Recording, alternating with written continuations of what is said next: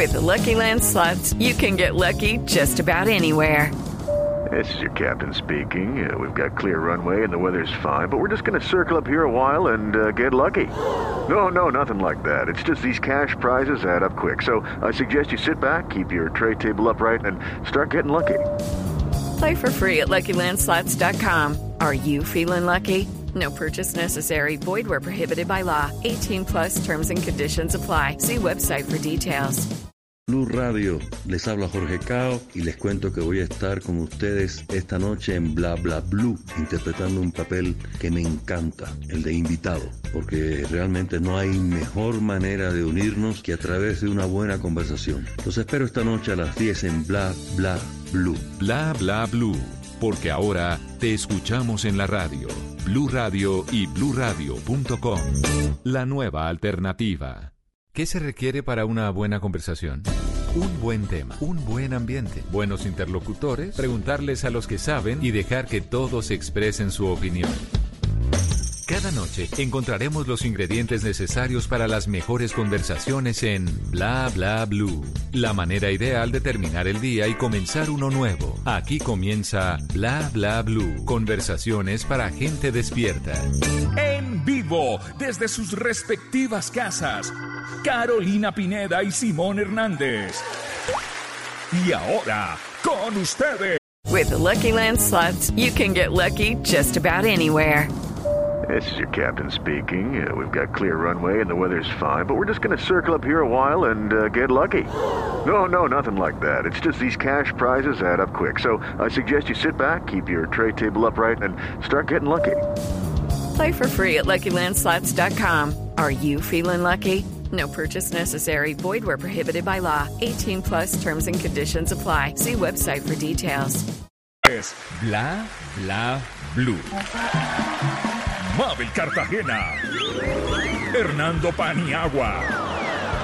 Y Mauricio Quintero.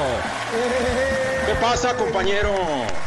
No grite, ¿por qué gritan? Ay, qué dolor Para que se despierte la gente, Estamos Mabel. felices, despiértese, Sí. despiértese, mamita, despierte que estamos al aire. Sí, señora, Bueno. 10 y 15. Bueno, ¿qué? Bueno, ¿Está es verdad, interesada o qué? es verdad. ¿Está- No, no, no, la vecina que me mandó una carta con la administración que yo estaba hablando es que muy duro, entonces ahora hablamos pasito. Yo creo que el problema Hola, no es guapos. tanto, Mabel, que hable duro, sino que habla todo el día. Sí, es, es, es más un tema de la... in- de- más que el tono, es la intensidad. Y yo creo- Esto- ahí ¿Es, es donde eso la vecina... entonces? Yo creo que entonces no es me la puedo, vecina- entonces, entonces puedo seguir hablando lo mismo que hablo, pero más bajito. Ya esa es la solución. Ya está, No, es gracias que Fanny por el consejo.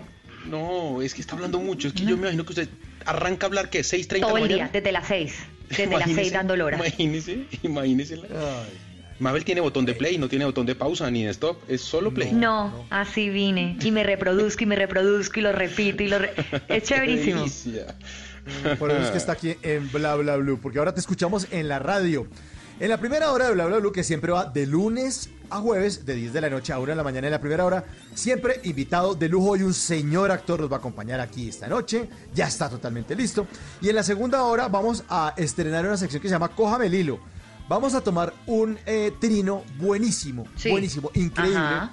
de arroba soy pucheros, que es uno de los libretistas, de, los, de los grandes libretistas del canal Caracol, que puso en estos días un trino donde hablaba sobre los apodos que le ponían a la gente en el barrio de él. Dice, hay tipos que son unos genios poniendo apodos.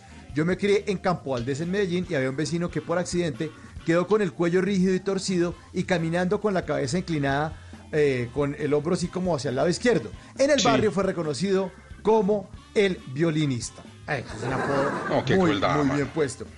Pues ahí se abrió un hilo y todos le empezaron a responder con apodos y con razones por las cuales ponían los apodos. Así que, numeral, apodos, bla, bla, bla. Y en la segunda hora estaremos abriendo el hilo para que nos rico. cojan el hilo leyendo los trinos que le respondieron a arroba pucheros en esta cuenta de Twitter para que nos divirtamos. Y también en la segunda hora, Esteban Cruz, nuestro antropólogo, investigador y periodista de misterio, nos va a hablar sobre los objetos voladores no identificados Ay, lo amo. que fueron publicados encanta. sí, por el Me encanta. De- Listo. El Departamento de Defensa de Estados Unidos dio a conocer tres videos de objetos voladores no identificados y Esteban, que le encanta a Mabel, y para Pero que uno siga hablando mal, Mauricio. ¿Qué videos pero tan ¿por qué malos? No, Porque, ¿y qué quería? ver, ¿Que Mau, saliera el, el marciano 2020. saludándola o qué? Estamos, obvio, papito, estamos en un año ya con toda la tecnología. Mi celular tiene un zoom que puedo ver al vecino de allá al frente. ¿Cómo puede ser posible que la NASA, la Marina, Trump, Disney no son capaces de agarrar una foto de esos extraterrestres? Mabel tiene un HD? punto. No, Mabel tiene un parece punto, que sí, lo tomaran sí. con un hijo de madre Nokia. Que, no, hombre, no hay derecho. No, no, no, no, no. No. Pues vamos a estar hablando de esos videos en la segunda hora. Y hoy es martes de Se le tiene. 316-692-5274. Yo sé quién le recibe lo que a usted lo encarta. Así que ustedes pueden en ese número telefónico mandar sus sugerencias. De pronto alguien necesita algo. Pues ahí lo estaremos atendiendo. 316-692-5274. Atendiendo y conectando. Porque ahora te escuchamos en la radio. Bienvenidos a Bla Bla Blue. Y le abrimos eh, las puertas a uno de los artistas que hace parte de la campaña Colombia, Cuida Colombia. Aquí está Andrés Cepeda y el Canela en Bla Bla Blue.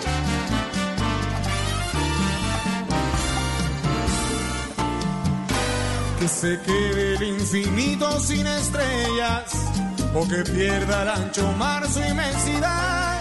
Pero el negro de tus ojos que no muera o el canela de tu piel se quede igual. Si perdiera el arco iris su belleza y las flores su perfume y su color, no sería tan inmensa mi tristeza como aquella de quedarme sin tu amor. Me importaste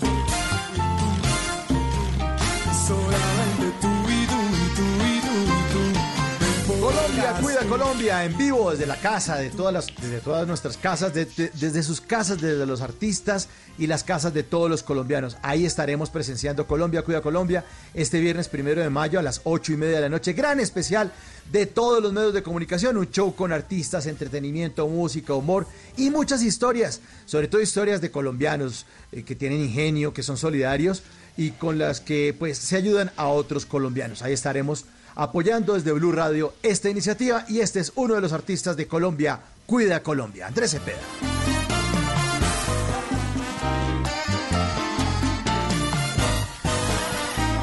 Y me confirman que ya está listo nuestro invitado.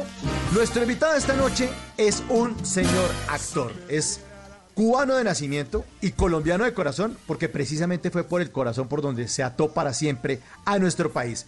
Recibamos con un fuerte aplauso a este gran maestro, al señor Jorge Cao. ¡Bravo! Actorazo, aso, aso. Todas las letras. Maestro, bienvenido. Óyeme, esto es, es increíble porque estoy oyendo a Mabel desde aquí. Yo estoy fascinado con este lío de, de- de poder comunicarnos a la distancia y seguir viéndonos y escuchándonos y compartir un, un- un rato juntos. Me parece maravilloso. Sí, señor. Y estamos en Tan Facebook bello, Live para todos bello. los que se quieran unir a la transmisión. También en la cuenta de Blue Radio pueden ver a Jorge Cao, que en este momento está en su hogar, está en su No, casa, está en su biblioteca. Es más, Sí, voy está a decirte una cosa, Todos los premios hay detrás, todos los premios hay detrás. Oiga, mire Todos los ahí premios, que es chicanero. Jorgito, te voy a decir Pero sabe que casi con ese, con, e- con ese, con ese eh, misterio, eh, no, lo, no me enteré. No te enteraste. Te voy a decir una cosa No, para ver. que los que de pronto no te pueden ver en vivo lo sepan. Eh, tienes puesto un buzo que apenas te vi me recordaste un personaje. No sé si ya sabes por dónde voy. Un personaje de terror. A Freddy. Freddy Krueger. Pero Sí, n- saco era de terror, pero no de misterio.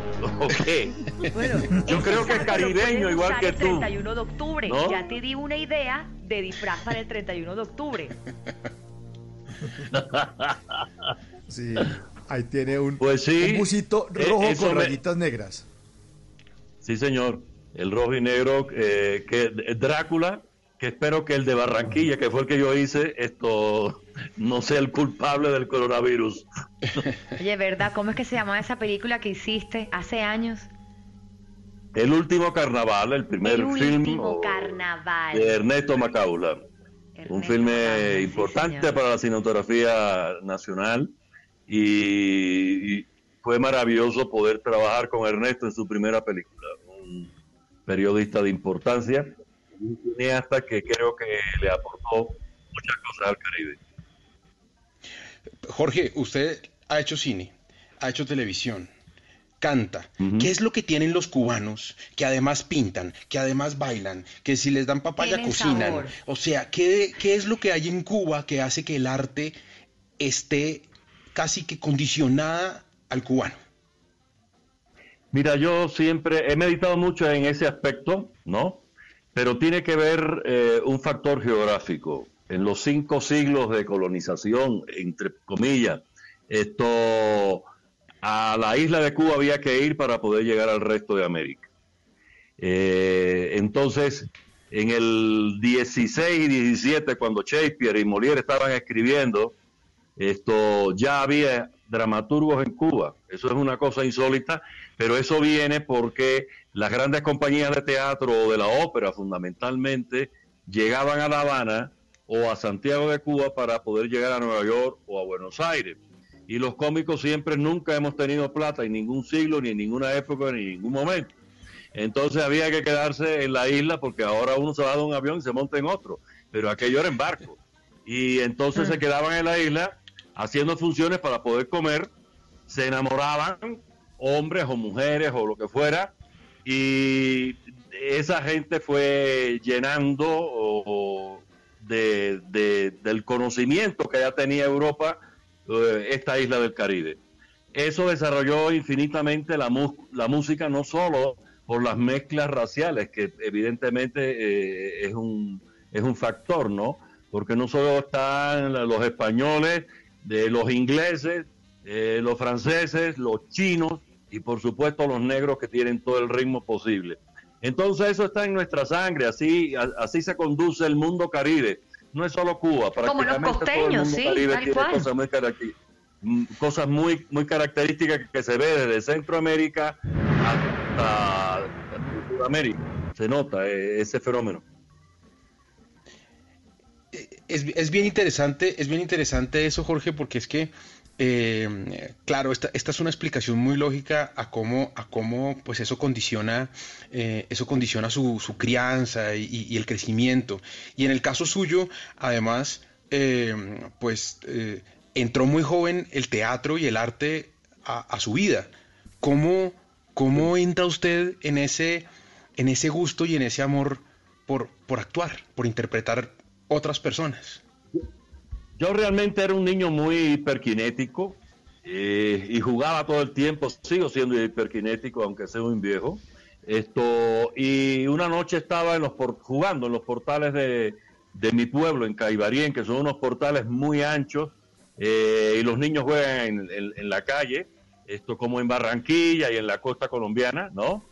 Y me escondí en un teatro porque venía perseguido por policías y ladrones y esa noche vi por primera vez un ensayo de una obra de teatro. Y esa noche cambié eh, mi pistolita de agua y el caballo de palo por el juego eterno del teatro. Yo tenía ocho años de edad y nunca más me he bajado de un escenario. Han pasado muchos años, mejor no digo cuánto porque si no dicen, todavía está viejo, está ya vivo. se te revela la edad, claro.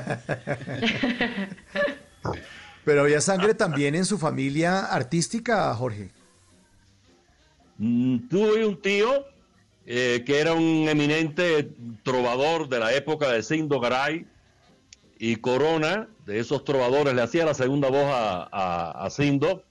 Y la realidad que en el portal de casa de mi abuela, que vivían frente al mar, los domingos se abría el portón, se sentaban todos esos trovadores a tomar cerveza y a, a- comer chicharrones y a cantar la, la trova, ¿no? La trova tradicional, la más antigua, esa trova que, como decía ahorita, eh, tiene una influencia de la ópera italiana y por su estructura musical, etcétera, ¿no? Y su, y su propia complejidad melódica. Y bueno, yo be- bebí de todo eso, pero en mi familia no, era una familia de, de médicos y dentistas y ese tipo de cosas. Y yo debía haber sido médico igual que lo que el resto de la familia. Bueno, pero si hubieras sido Pero médico, bueno, ¿qué rama hubieras elegido? ¿Pediatría, ginecología, qué? creo que la ginecología, Mabel, Sí. Te hubiera ido bien con eso. es No. Yo- es que fueron las dos primeras. A ver, espere, ¿por qué? A Pero ver. ¿por qué son así? Fueron las dos primeras que se me ocurrió porque son las dos primeras a las que más voy. Pediatría por mis hijos y ginecología por, pues obviamente, pues por mí. No se me ocurrió, pero entonces urólogo, pues urólogo. poder ser parte de ese momento tan maravilloso que, que los seres humanos ven la luz por primera vez. ¿Tú te Claro. imaginas la importancia Sí. que tiene eso, el ginecólogo? En- Entonces, eh, es por esa razón que lo dije, no por la otra. Claro, Ah, es que Mabel siempre con el doble tema. Pero Jorge, usted dice, nos cuenta que desde, desde esos ocho años, desde que tenía esos ocho años y vio un- un- un- un- una obra de teatro, un ensayo de teatro y ese momento mágico le condiciona a que nunca se baja de un escenario. De todas maneras, el camino de un artista pues está lleno de obstáculos y está lleno de, de- de imprevistos. ¿Qué otras cosas completaron su vida en ese camino hasta llegar hasta donde estaba hoy? Me imagino que muchos otros trabajos alternos, no todos eh, en la magia de estar parado en un escenario eh, con, la- con todas las miradas del- público. Pues si tú supieras que eh, las dificultades fueron todas y siguen siendo, ¿ok?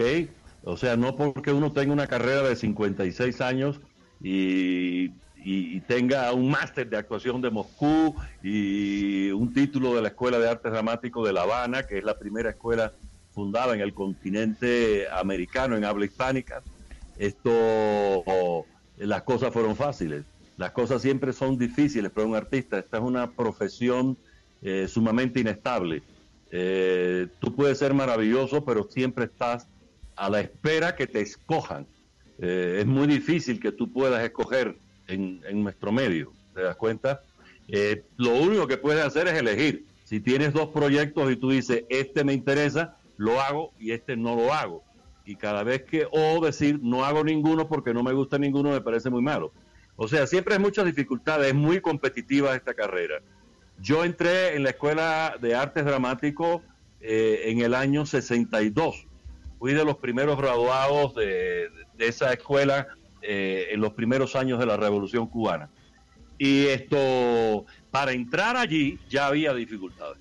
Eh, el año que yo eh, tu- tuve la opción de, de obtener una beca por oposición, nos presentamos 300 personas y el primer Uf. día de, de evaluación, el, el joven aspirante tenía que llevar un texto eh, clásico, un texto contemporáneo, un poema y una canción. A partir de allí eh, había esa confrontación y esa eliminación que después, para poder pasar, si te elegían, elegían a 20 personas para poder pasar un seminario de 45 días. Y ese seminario de 45 días eh, llegaba a una selección de ocho personas exclusivamente para ocupar las becas. Como ves, ya eso es competitivo, ya eso es difícil, ya eso...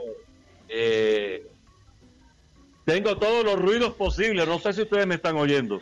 No, te oímos perfecto, se oye, se oye perfecto, no hay, no hay, Ok. no hay ningún problema. Entonces ahí comienza la historia eh, con los estudios y en el año 64 hice mi debut en el Teatro Musical de La Habana, eh, una agrupación sumamente exigente porque le exigían a sus actores cantar, bailar, actuar, mimar, tocar un instrumento y No, yo tenía en ese toditos. momento 19 años.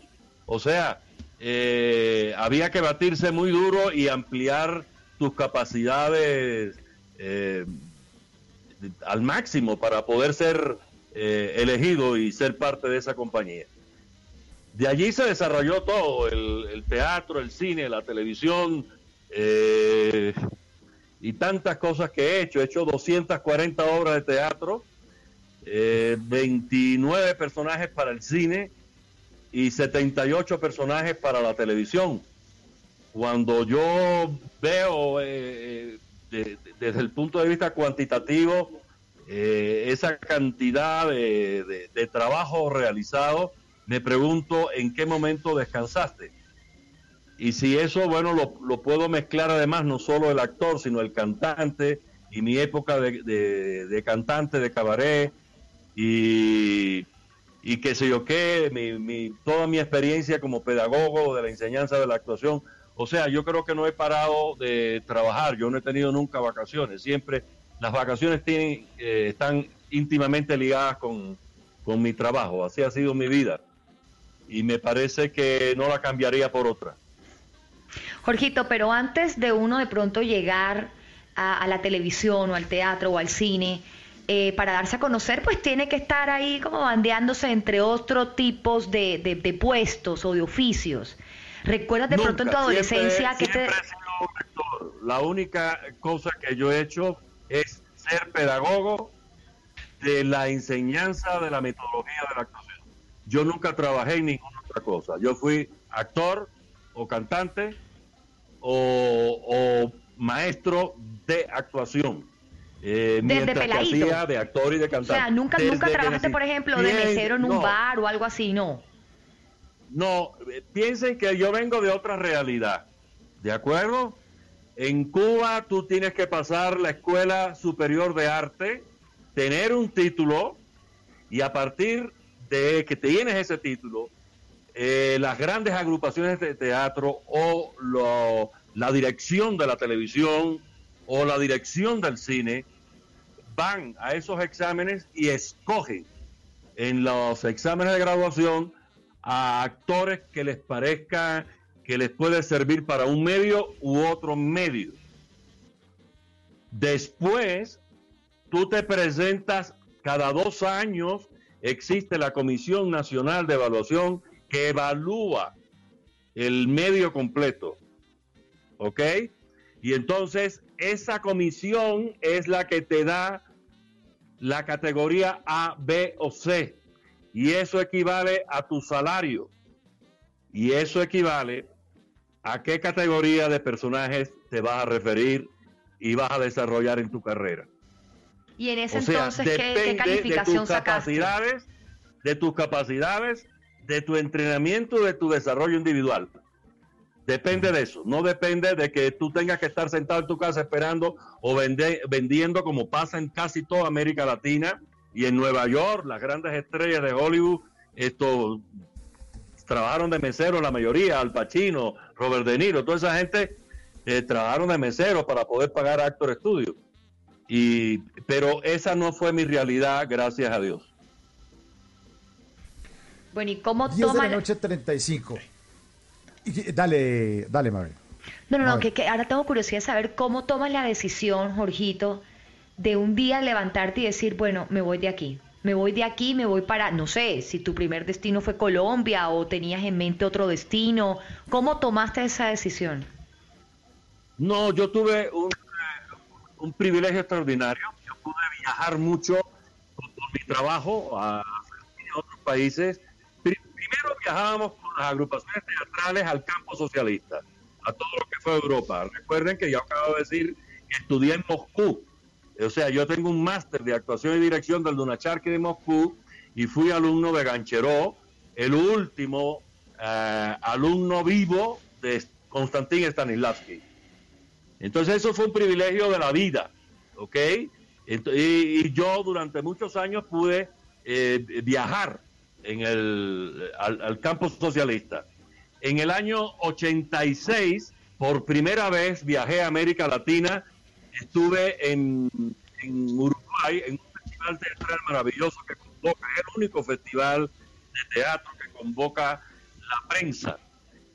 Y al llegar allí y verme eh, actuar, eh, se armó como un gran revuelo. Yo nunca he tenido experiencia de actuar en países eh, de habla hispánica, por lo tanto, eh, yo no sabía si los aplausos que yo había recibido en, en Rusia o en Bulgaria o en Polonia, esto era por el intercambio cultural con Cuba y los países socialistas, o si realmente yo tenía un talento como para que aplaudieran tanto. Pero en, en Uruguay los aplausos de la gente que estaba entendiendo lo que yo estaba hablando y yo estaba hablando en su mismo idioma y fue una sorpresa maravillosa para mí. Eh, el estar en ese festival provocó que los empresarios argentinos contrataran la compañía. La compañía era muy grande y esto, la realidad que trabajamos en Buenos Aires todos y comenzamos la gira por toda la Argentina. Y el tipo se arruinó. y de pronto un día dijo, miren, yo no puedo continuar con la gira porque son muchos actores, éramos 28 actores, más los asistentes de direcciones, más el equipo técnico. Entonces era casi 50 personas y pagar hoteles, comida, transporte era prácticamente Sí, no, no. imposible por la entrada. Y el hombre preguntó si había algún actor que pudiera hacer espectáculos unipersonales. La directora dijo, sí, Jorge Cao tiene un espectáculo unipersonal que se llama Ejercicio para un actor.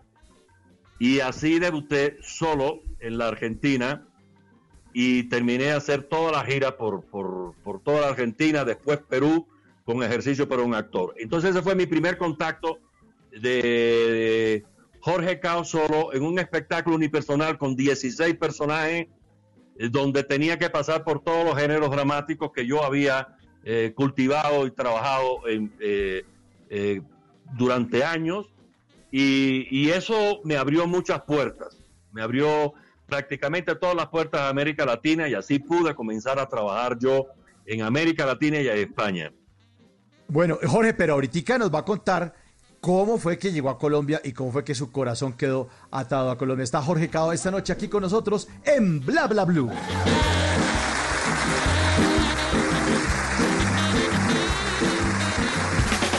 En Bla Bla Blue venimos a robar. Muchísimas gracias, venimos a robar porque vinimos a robar. Las arrobas ahí ya lo saben, arroba cao.jorge, lo pueden encontrar en Instagram, arroba cao.jorge. Vinimos a robar porque venimos a robar. Jorge, yo a veces me robo cosas de Twitter, de Instagram, pero las arrobo aquí en bla bla blue. Como por ejemplo esta, arroba carlota mbrz, escribió en su cuenta de Twitter lo siguiente. Eh, dice, mi mayor participación en las clases online, es decir, sí cuando preguntan si escucha. ¿Escucha? Sí, sí, escucha. Arroba otra Ceci puso en su cuenta de Twitter lo siguiente. Hay que eh, ver el lado positivo de la pandemia. Esta vez tampoco vas a cumplir tus metas del año, pero no va a ser culpa tuya. Me parece bien. De acuerdo con eso. Está totalmente de acuerdo con eso. Eh, vinimos a robar porque venimos a robar. Aquí hay otro liderazgo MR, la cuenta de Twitter del periodista Mauricio Rodríguez. Tiene una cita del poeta y dramaturgo alemán Goethe. La cita dice así: Cuidado con desperdiciar sus poderes, siempre concéntrelos en pocas iniciativas y en las más importantes. ¡Wow! Muy bien. Sí, y esta última que me encuentro por acá. Arroba Ian Octavius escribió en Twitter la siguiente pregunta. Dice, ¿se considera usted una persona educada, fina y culta? Y entonces, me extraña mi perro. Venimos a robar porque venimos a robar.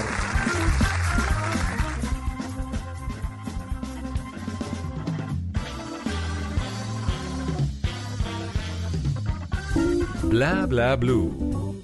Conversaciones para gente despierta.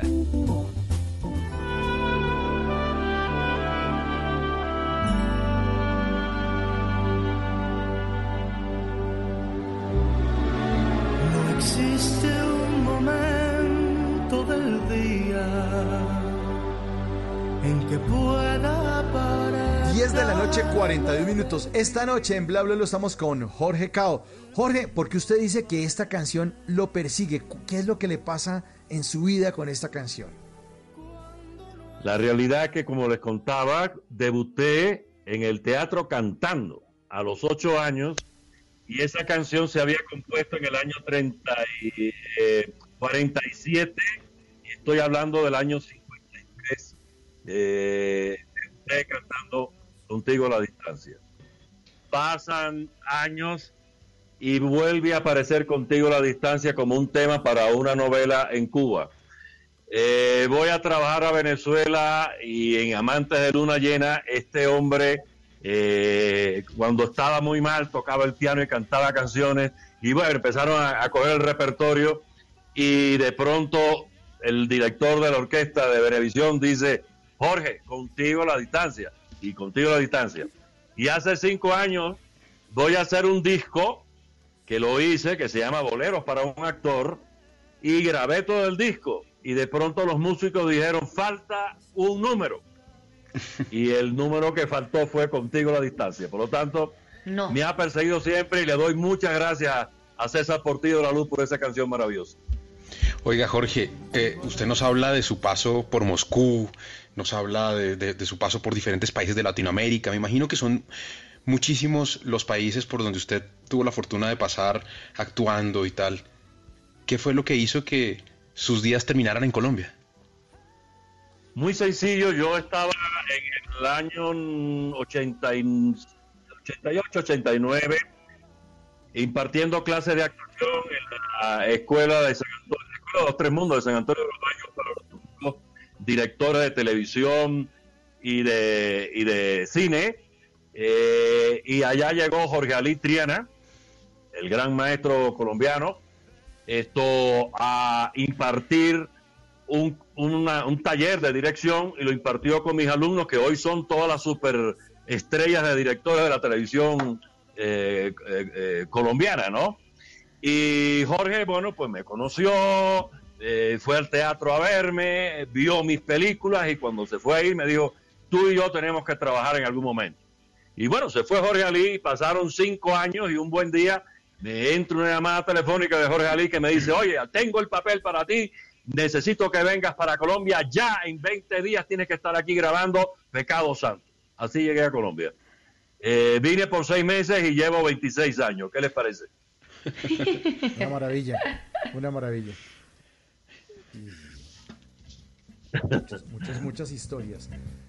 Bueno, y de, del trabajo en Colombia, ¿qué es lo que más recuerda? De los primeros papeles, el primer momento donde se abrieron los primeros estudios de, de televisión, Jorge. Perdón, repíteme la pregunta, con claridad. La- las- los primeros papeles en televisión eh, y esa, ese- esa incursión a la pantalla chica colombiana, ¿qué recuerda de ese momento? Bueno, lo primero que recuerdo es que yo llegué a Colombia y a las 10 horas me estaba muriendo en un hospital.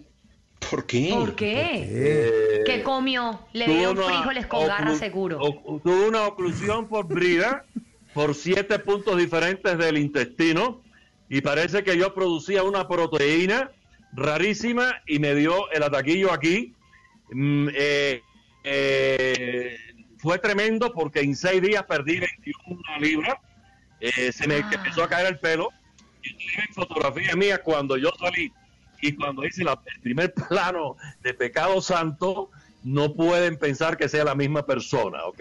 El tipo contrató un garanzón y se encontró Y a un tipo un hecho leña mejor dicho. que la, la suerte es que era un, un- un sacerdote que tenía un cáncer avanzado y el cará y que se Ah, entonces iba enamora de la médica que lo estaba atendiendo, etcétera. Y, y me vino muy bien las 21 libras que perdí eh, y el pelo caído y el- las ojeras y todo aquello para el papel, pero no fue un propósito, fue una realidad. Eso es lo primero que recuerdo. Después puedo recordar una experiencia extraordinaria. Yo no tenía idea qué cosa era la, la cabargata por la solidaridad. Y entonces una, eh, eh, un, un- sábado me llama la, la- la jefa de prensa, Diva Erazo, que era en ese momento de Telecine, y me dice, Jorge, mañana vas, hay una carroza completa porque va la carroza de, de Pecado Santo y tú vas allá, que se yo sé cuándo, y a las 5 de la mañana te recojo. Bueno, me, me- me levantó a las 5 de la mañana y nos montamos en un carro y me empezó a decir, Ajá. no puedes bajarte de la carroza, cuidado que no te toquen, que no sé qué cosa. Y yo venía con el, el- el temor de que me iban a secuestrar en cualquier momento. Y yo dije, pero ¿para qué rayo yo voy a ir en una carroza si yo lo que... Estoy a punto de que me maten y yo estaba negado a, a todo eso. Bueno, el, resumida, que tampoco sabía nada del rating porque eso yo, yo para mí no, no existía, ¿ok? O sea, pagué todas las novatadas posibles. Las Y al fin empieza a pasar horas. Estoy en la Plaza Bolívar en un, en un teatrico que hay por ahí escondido y estaba todo el mundo, pero yo no conocía a nadie, ¿no? Y todas las superestrellas que después son amigas mías, yo no sabía quiénes eran, yo no las había visto y nadie tampoco me conocía a mí. Entonces yo estaba sentado ahí como un idiota y, pasaban horas y yo decía, pero ¿a qué hora es que sale la carroza? ¿Y a qué hora? Y resulta es que Pecado Santo era eh, la serie que más rating tenía y era la última carroza y tuve que aguantarme hasta el final. Pero el tema no va ahí, el tema va en que cuando la carroza despunta de la Plaza Bolívar y entra en la séptima, sentí un clamor Se deportó. de locos que, de- que gritaban, que gritaban, Monseñor, Monseñor. Y, la- y las personas me, daban los niños así como para La que yo les. Ándale. Bueno, la Mentira. locura. Yo no entendía lo que pasaba, nunca entendí. Yo iba después a un almuerzo que me habían invitado en casa de los padres de quien es mi esposa en la actualidad, ¿no? Pero en ese momento todavía éramos amigos. Y yo sé que yo salí de la carroza para aquel lugar y quedé como cuadrapléjico, no, no me movía nada, me, me habían chupado toda la energía, yo estaba sentado en una silla así como un imbécil. Entonces, fue, fue una experiencia hermosa y, y fue una experiencia especial del reconocimiento del pueblo de Colombia. Ahí eh, Colombia me abrió las puertas de su casa y su corazón y desde entonces me adoptó como hijo. Yo estoy muy agradecido a verdad, Colombia amamos. por todo lo que Colombia me, me ha dado realmente. Jorge, y, y usted llega a Colombia además, nos cuenta, pues con todo un, un- un antecedente académico en las artes, en las artes escénicas, muy estudioso, eh, y, y quiero saber con qué, con qué nivel se encuentra Colombia en temas artísticos. Usted llega aquí a hacer un poco de televisión, eh, ¿cómo era la televisión colombiana eh, y cómo era el nivel de la actuación en Colombia, sobre todo para un tipo como usted tan preparado? Yo tuve creo que una suerte, he tenido una suerte maravillosa. Yo he hecho 23 novelas en Colombia, ¿ok? De esas 23 hay 9 que pasaron a la historia de la televisión, ¿ok? El elenco que tuvo, escogió Jorge Ali Tiena para Pecado Santo, todos eran actores de primera que venían del teatro libre. Con una formación academia, académica muy, muy sólida. Te puedo citar Fabio Rubiano, eh, Patricia Hércules, Claro. trajeron también a, a la Bufarul de Nueva York, eh, una actriz maravillosa que vive en España. Eh, en fin, el elenco completo de Pecado Santo, esto, eran actores de primera línea y se grababa de una manera diferente. Nosotros grabábamos 10 días, descansábamos 10 días. Entonces, en los 10 días de grabación, nadie iba al plató a, a bobear. ¿Ok? Todo el mundo venía con, con su trabajo de construcción del personaje de una manera muy sólida. ¿Ok? Y las exigencias de Jorge Ali fueron tremendas. Eso fue una serie de un altísimo nivel artístico. ¿Ok? Después de eso, y junto con eso, yo hice La Sombra del Deseo con Amparo Grisales, Claro. que me dio la oportunidad de hacer algo bien distinto, no solo el cura. ¿Ok? Y terminando esas dos cosas, estaba escrita para mí La Mujer del Presidente, Uf, que claro. es uno de los productos más importantes realizados por la televisión colombiana Sí, sí, en enorme. la historia de la Una televisión. maravilla. Y volvía a suceder lo mismo. El elenco fundamental, aunque era gente mucho más joven, eran todos gente eh, con formación académica y con un amor a su profesión y al trabajo maravilloso. 10 de la noche, 51 minutos. Estamos con Jorge Cao. Qué buenas historias. Pero llega en este momento a Bla Bla Blue el señor Simón Hernández. Simón, ¿qué trae a Bla Bla Blue?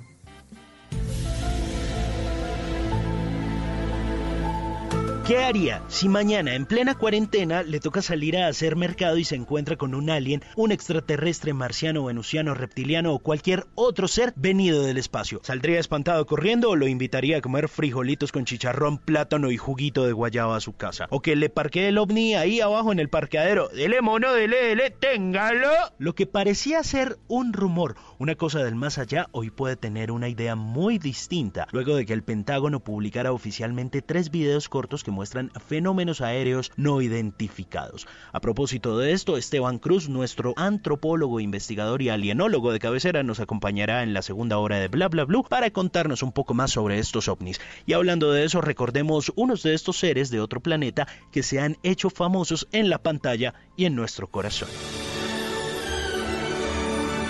E.T., el extraterrestre. Lo vimos por primera vez en 1982 en la película dirigida por Steven Spielberg. E.T. aprendió a hablar inglés con Plaza Sésamo y hasta lo pusieron en cuarentena o a montar bicicleta. Superman o Clark Kent, el superhéroe de DC Comics creado en 1933, llegó a la Tierra en una nave espacial proveniente del planeta Krypton. Yoda, Baby Yoda, Chewbacca, Darth Vader, los Ewoks y otro montón de seres de una galaxia muy muy lejana hacen parte de una de las sagas más importantes del cine mundial, Star Wars.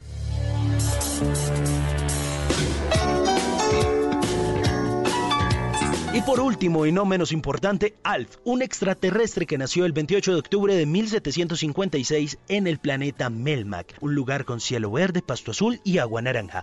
Así que pilas, porque a las 11 de la noche hablaremos sobre el fenómeno ovni en Bla Bla Blue con Esteban Cruz, esperando eso sí que si es el momento para que los seres de otro planeta nos visiten, sean tan divertidos y amigables como Alf. ¡No hay problema! Bla bla blue. Conversaciones para gente despierta.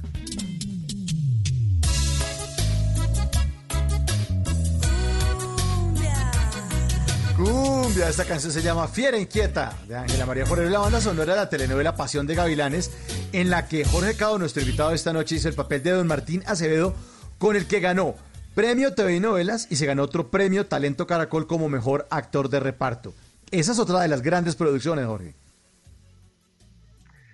Sí, eh, sin duda alguna, Pasión de Gavilanes es... Sí. Pasión de Gavilanes es, es, uno de los productos de la televisión colombiana eh, más vendido en el mundo y con mayor aceptación. Hace 18 años la, la grabamos y en la actualidad se sigue viendo en muchos países del mundo. Ahora, hoy mismo, yo recibí 100, 200 mensajes porque adoran al abuelo Martín. Es una cosa rarísima, pero se produce así de cualquier parte. Y parece que Netflix la está pasando en, en varios países de, de América Latina. Sí. Y, yo, y España, otra vez, son nueve veces, ¿te das cuenta? Que se ha visto allí y, y se ha visto en medio mundo. A mí me llegan correspondientes de todas partes. Fue algo muy, muy, muy hermoso poder a, hacer ese papel y poder entender cuál eh, era el conflicto de la tercera edad. Eso me permitió escarbar eh, y en, en, el mundo del teatro llegar al locutorio y seguir averiguando esto sobre los conflictos de la tercera edad y la necesidad del cuidado de la inteligencia, de la experiencia de nuestros abuelos, esto que en los últimos años en la familia han, han estado venidos a menos y no se les toma en cuenta y es eh, una equivocación salvaje del, del momento histórico que vivimos. Oiga, Jorge, un montón de personajes, un montón de obras de teatro, un, un montón de parlamentos aprendidos y, y, y de los actores eh, se elogia muchísimo su memoria ¿no? y su capacidad para, para memorizar eh, parlamentos que muchas veces tienen que ser exactos y tienen que ser al pie de la letra. Yo me imagino que para una persona como usted tiene que haber parlamentos cortos que son como para nosotros los mortales las canciones que a uno a veces se le vienen a la cabeza porque sí y que uno las tiene metidas por allá adentro en el disco duro y, a las 2 de la mañana dormido uno tararea unas canciones que, que, nunca se le olvidan. ¿Cuál es ese fragmentico? ¿Cuál es esa frase, ese parlamento que usted tiene metido por allá adentro en el disco duro y que por más que lo formatee no lo puede sacar? Bueno, eh, te puedo decir mi primer texto en el teatro. Esta Mentira. carta y este paquete lo manda el señor Pepe Rendijillas. No decía más nada en la obra. ¿Con eso? ¿Y qué era? ¿Qué era esa obra? Eso se llama un juguete cómico. Yo tenía ocho años, eh, así empezó el cuento. Esto, eh, en esa época el teatro vernáculo tenía, ah, ponían dos juguetes cómicos, dos obras de teatro vernáculo y además todo el elenco tenía que estar en el show final. O sea, era un espectáculo que duraba casi tres horas y entonces eh, pues eh, apareció en la segunda temporada que trabajé. Primero, en la primera temporada canté, en la segunda ya hice ese personaje.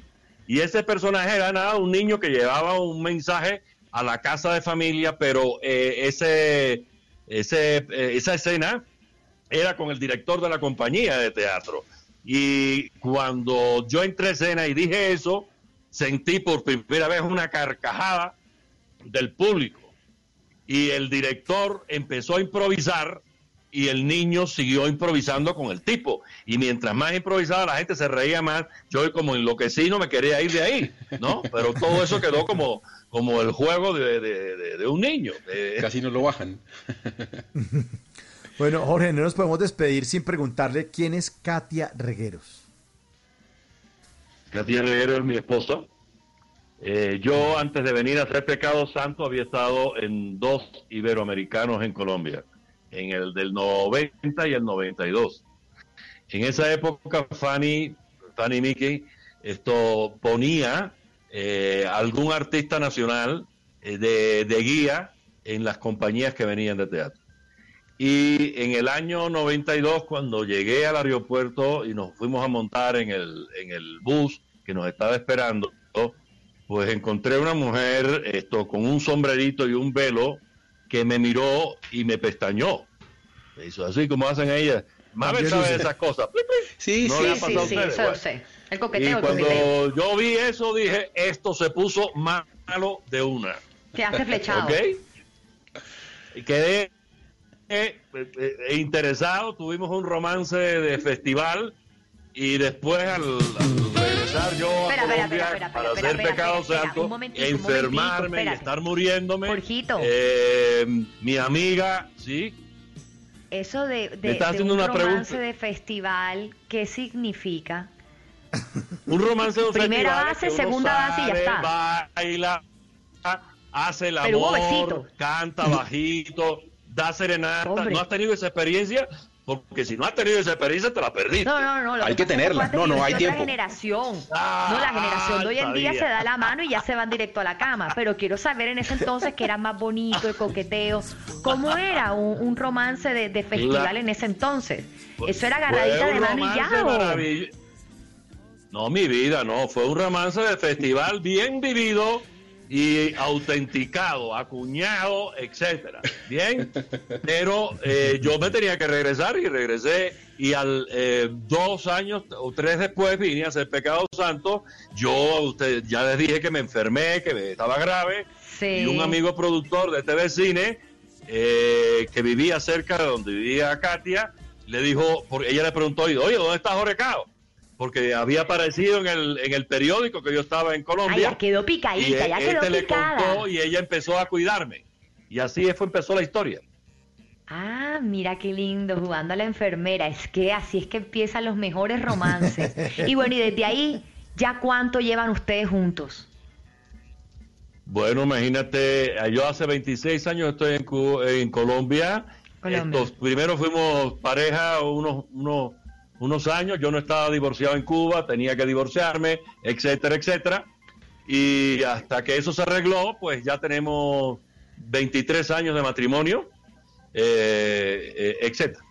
Y es un matrimonio feliz, es una mujer que culta, inteligente, que me gusta mucho y que me hace la vida muy feliz y que me pone el plo a tierra. Y doy gracias a la vida por este encuentro. Pues usted también, También nos hace niños la vida muy aprendan cómo es que felices. se tiene que hablar. Sí. Pero muy felices nos hace la vida Jorge Cao cuando sale en televisión, cuando hace esos papeles tan especiales. Eh, canta. Y es, sí, cuando canta y cuando, cuando nos comparte esas experiencias. Jorge, muchas gracias por acompañarnos esta noche en Bla Bla Blue. Le queremos mandar un abrazo, un abrazo muy cálido de parte de todos los oyentes. Y, y que esta no sea la, la última vez, tiene que volver porque tenemos que seguir hablando. Esperemos que después de este- que pase todo esta cosa, que podamos estar cerca y podernos dar eh, un abrazo físico real. Yo espero que con todas mis ansias que eso pueda suceder de nuevo. Muchas gracias Pues por la seguramente, invitación. seguramente va a ocurrir. A usted, maestro, por, por estar con nosotros. 11 de la noche, un minuto. Viene voces y sonidos. Y después de voces y sonidos, vamos a ver si nos cogen el hilo con el trino de pucheros. Ya regresamos. Esto es Bla Bla Blue.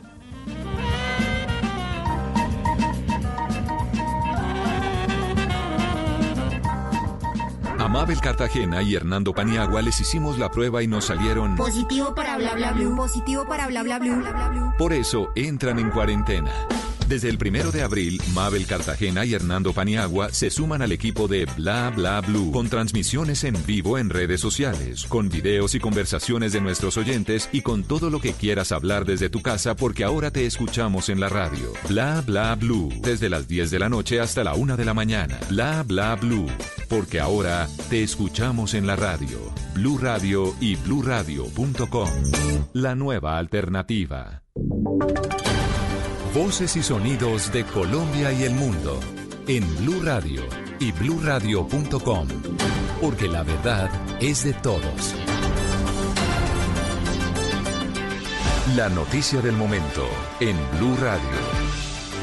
Cuando son las 11 de la noche, tres minutos, soy Javier Segura y esta es una actualización de las noticias más importantes de Colombia y el mundo. Mucha atención que a esta hora Bogotá sufre una emergencia ambiental por cuenta de un derrumbe en el relleno sanitario de Doña Juana. Organismos de socorro del distrito están en el lugar verificando exactamente lo que ocurrió y ahí también se encuentra Eduardo Porras, el ojo de la noche.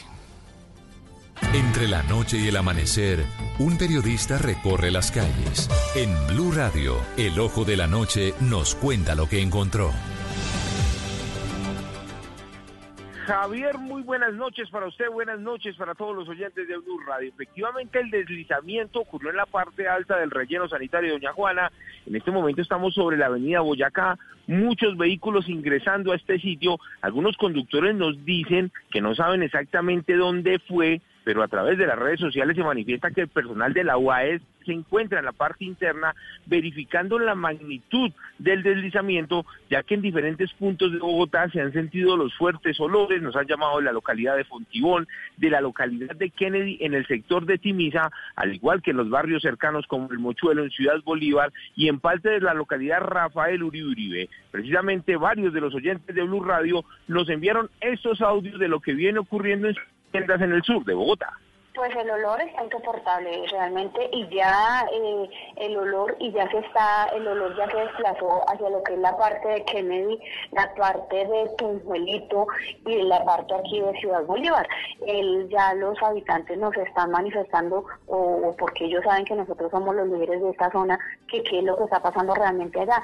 Pero entonces teníamos unos, unos, unas fotos y unas evidencias que pues en este momento no las podemos hacer rodar porque pues por privacidad y por y por eh, mantener la, la privacidad de quien nos las envió pero es preocupante y mañana se está convocando a la población a que a las 6 de la mañana hagamos presencia en el broche, a ver qué nos va a escuchar, a ver si esta nueva administración realmente se va a sentar a hablar con la comunidad, a ver qué va a pasar con ese problema tan grande que tenemos desde hace 30, 30, 32 años.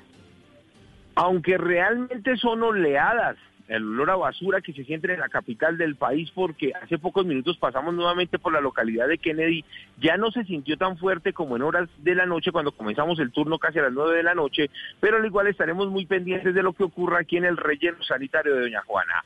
Eduard Porras, Blue Radio. Gracias, Eduard, y seguiremos eh, muy atentos al desarrollo de esta noticia que está generando una emergencia ambiental en el sur de Bogotá. En redes sociales se están compartiendo en ese momento innumerables eh, mensajes, reportes desde la localidad de Fontibón, desde Usme, desde el sector del Tunal, pero también desde Chapinero y el norte de Bogotá, porque el olor ya llegó hasta esos sectores de la capital de la República. Un equipo de la UEPS hace presencia en el relleno sanitario Doña Juana para verificar la magnitud de un deslizamiento que se presentó en las eh, últimas horas. Y siguiendo con Bogotá, hace pocos minutos la alcaldesa Claudia López eh, dijo que mañana miércoles empiezan tres obras públicas y 14 privadas que cumplieron con todos los protocolos de bioseguridad para que empiecen a trabajar de manera inmediata.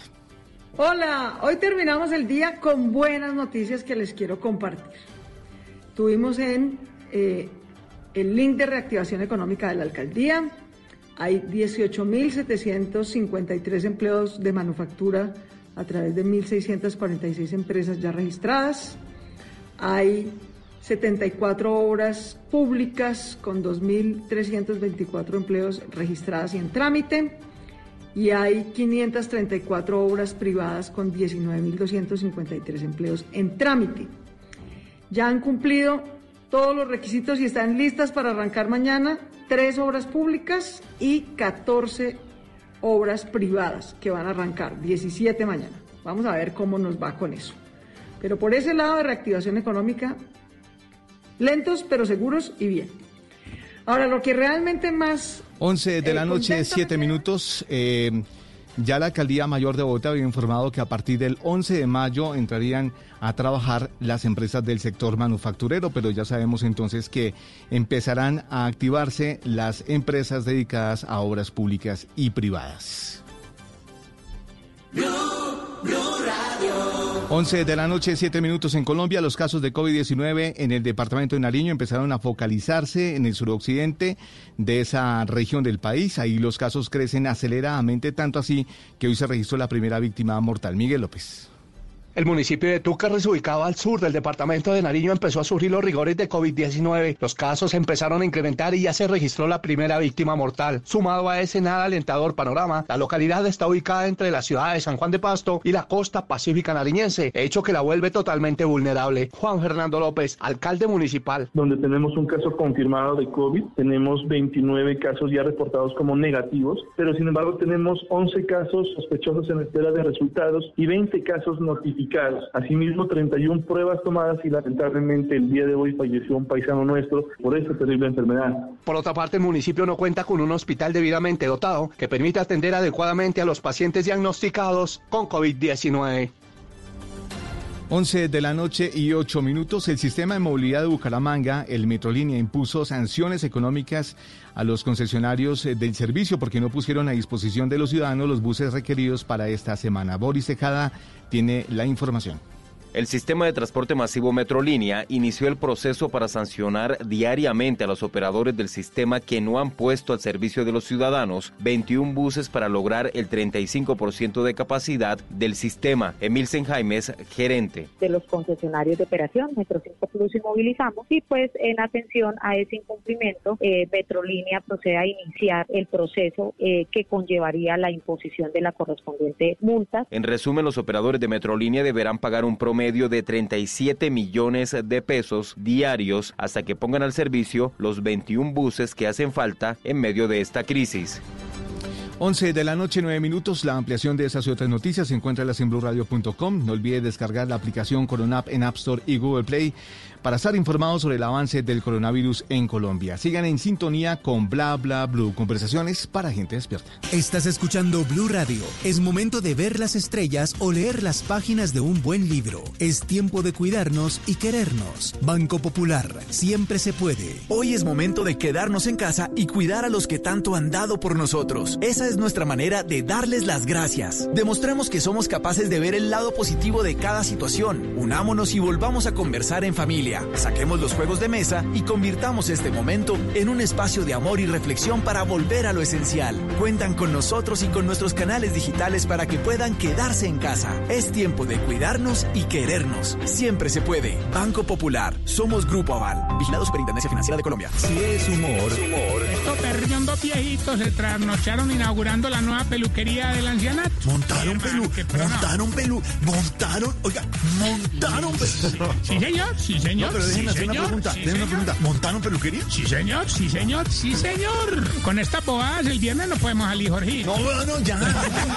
Está en Blue Radio. El funcionario que sí requiere unos niveles de seguridad grande para desplazarse es el presidente de la República. Y si los carros están viejos, pues hay que cambiarlos. Más bien, donde hay que ahorrar no es en esas camionetas, sino en las cientos y cientos que tiene el Congreso y cuánto funcionario hay, sin un nivel de riesgo que lo amerite. Voz Populi. Don Jorge, don Jorge, qué pena. Es que esta es la hora del movimiento acá, me llamó en mal momento, don Jorge. Pepe, doctora Claudia, va, va a ir a mercado.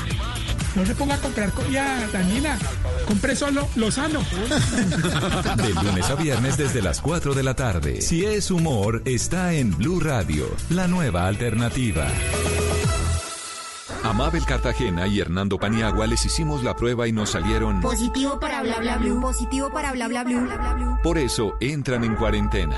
Desde el primero de abril, Mabel Cartagena y Hernando Paniagua se suman al equipo de Bla Bla Blue con transmisiones en vivo en redes sociales, con videos y conversaciones de nuestros oyentes y con todo lo que quieras hablar desde tu casa porque ahora te escuchamos en la radio. Bla Bla Blue, desde las 10 de la noche hasta la 1 de la mañana. Bla Bla Blue, porque ahora te escuchamos en la radio. Blue Radio y bluradio.com. La nueva alternativa.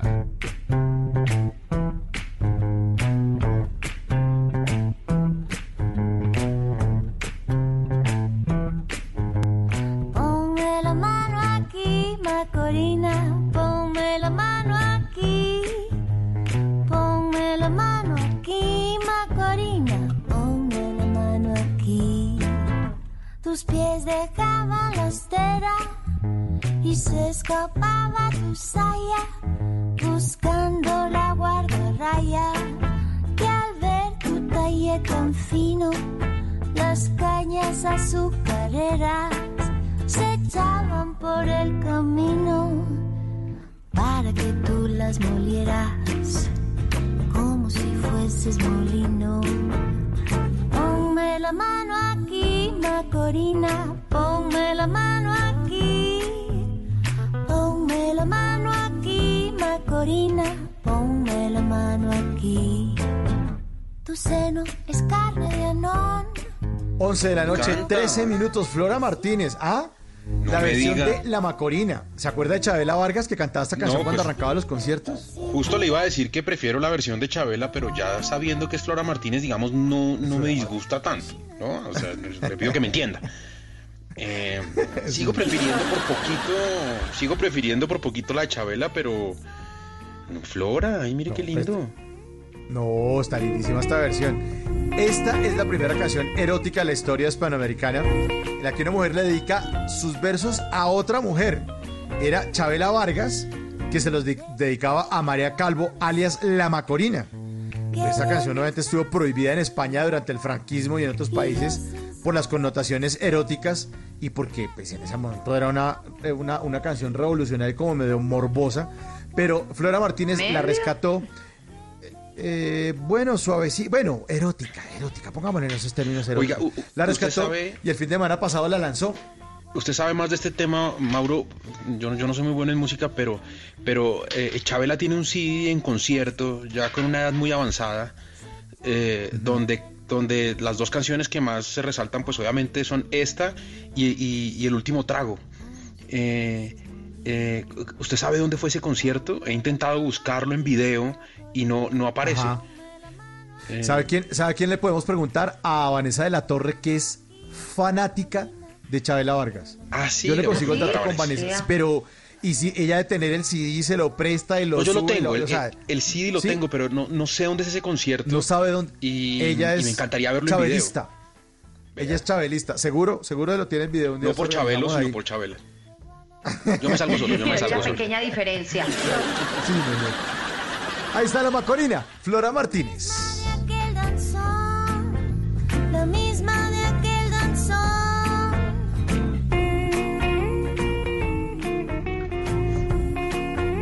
Cójame el hilo, Carolina Pineda. Buenas noches. Cójame el hilo. Cójame el Buenas hilo. noches. ¿Quiere que le coja el hilo así? Pues es que lo reciben a uno así. Pues bueno, yo le agarro el hilo. ¿Qué- ¿De dónde? Ya que estamos en esas. Sí. Desde, ¿Ya entramos en gastos? Desde hace ya varios meses encontramos en Twitter el famoso hilo o las cadenas de conversaciones que se arman cuando un usuario plantea un tema y los seguidores le responden. Entonces, esta noche vamos a leer tirinos divertidos de, de- de un buen hilo que nos encontramos por ahí. Lo hizo arroba yo pucheros en la cuenta de Twitter de nuestro gran libretista del canal Caracol César César Augusto de Tancur Pucheros. Y el trino es lo siguiente, dice, hay tipos que son unos genios poniendo apodos. Yo me crié en eh, Campo Valdés, Medellín, y había un vecino que por accidente quedó con el cuello rígido y torcido y caminando con la cabeza inclinada hacia el hombro izquierdo. En el barrio fue reconocido como el violinista. ¡Qué maravilla de apodos! Demasiado, demasiado Es muy bueno. Pero cojamos el hilo, cojamos el hilo, porque ahí están las respuestas que le dan a, a Pucheros. A Pucheros. ¿Quién arranca? ¿Quién arranca en el hilo? Vamos. Bueno, a yo ver, pues. si quiere. Bueno, hágale, Mabel Patricia. Hágale. Há- hágale, chicas. En un pueblo supe de un señor que era polvorero y una vez estalló su polvorería. perdió todos los dedos de una mano. Su apodo era el 15. ¿Entendieron? Pobrecito. Qué pecado. ¿Hay que Vea, explicarlo? No, ¿verdad? Este es de, este es de Juanabel. Y dice que en Cincelejo, de donde es Juanabel, había un visco. Hay un visco, normal. Eh, el apodo que le tenían era Alberto Veo 5. Por lo que. Ay, no puedo creer. Eso está muy bueno. Eh, Pineda. Pineda, ¿qué tiene? No, no, no, sigan, sigan, sigan ustedes. Quiero, quiero escucharlos antes de meterme, Bueno, de bueno, meterme bueno. ahí Bueno, en el rol. Sigamos leyendo el libro. A ver. Entonces voy yo, voy yo. Este lo dice Humberto Ortiz. A en ver. la U teníamos un profesor de matemáticas bien borrachín. Le sentíamos el tufo hasta en la última fila. Se llama Teodoro Bedoya y le No. pusimos Teodoro Botella. No, ¿cómo se van a tirar así al profe Teodoro? Te adoro, botella. Teodoro No. Botella, pero se- bueno, un saludo al profe Teodoro Bedoya por si nos está escuchando. No. Teodoro Botella. A ver, Eh, Pani, bueno, tengo uno. hágale. Tengo A ver, uno, Mauricio, tengo- a ver. Me, voy, me voy con uno. Esteban Raal le responde a Roballo Puchero. Dice: En Ay, la universidad amigo, había una. mu- ¿Sí? ¿Lo conoce, Esteban? Sí, sí, lo conozco, periodista. Bueno. De Pereira. Periodista, bueno, este periodista, Esteban Raal, eh, le escribe a Puchero, le responde, dice, en la universidad había una muchacha carona y le decían reflejo de cuchara. No, o sea, ¿Qué? Uy, qué no. Escucha. feo ese. No, pero ese se les feo. fue- se les fue feo. Bullying muy duro. No. No, no, no, no, Muy no. Pero hay que decir que, que la gente que pone los apodos, pues es una cosa que no, no mide. Ellos no miden, ellos no saben. Sí, pero, ellos lo pero van el tema, poniendo. de- el, tema el apodo tiene que. Obviamente tiene un componente de bullying importante, pero el ingenio, el ingenio eh, es muy importante. Sí, es miren para este, rescatar, es verdad. miren este de Jaime Monsalve, también periodista. Ah. Eh, Pero él decía, mire, claro. cuando yo trabajaba en la revista Cambio, dice Monsalve, había un portero al que le encantaba dejar el puesto tirado y se entraba a echar chisme con los redactores. Como nunca estaba en la portería, le decía musiquita. está bueno. está Chiquita nunca estaba en la portería.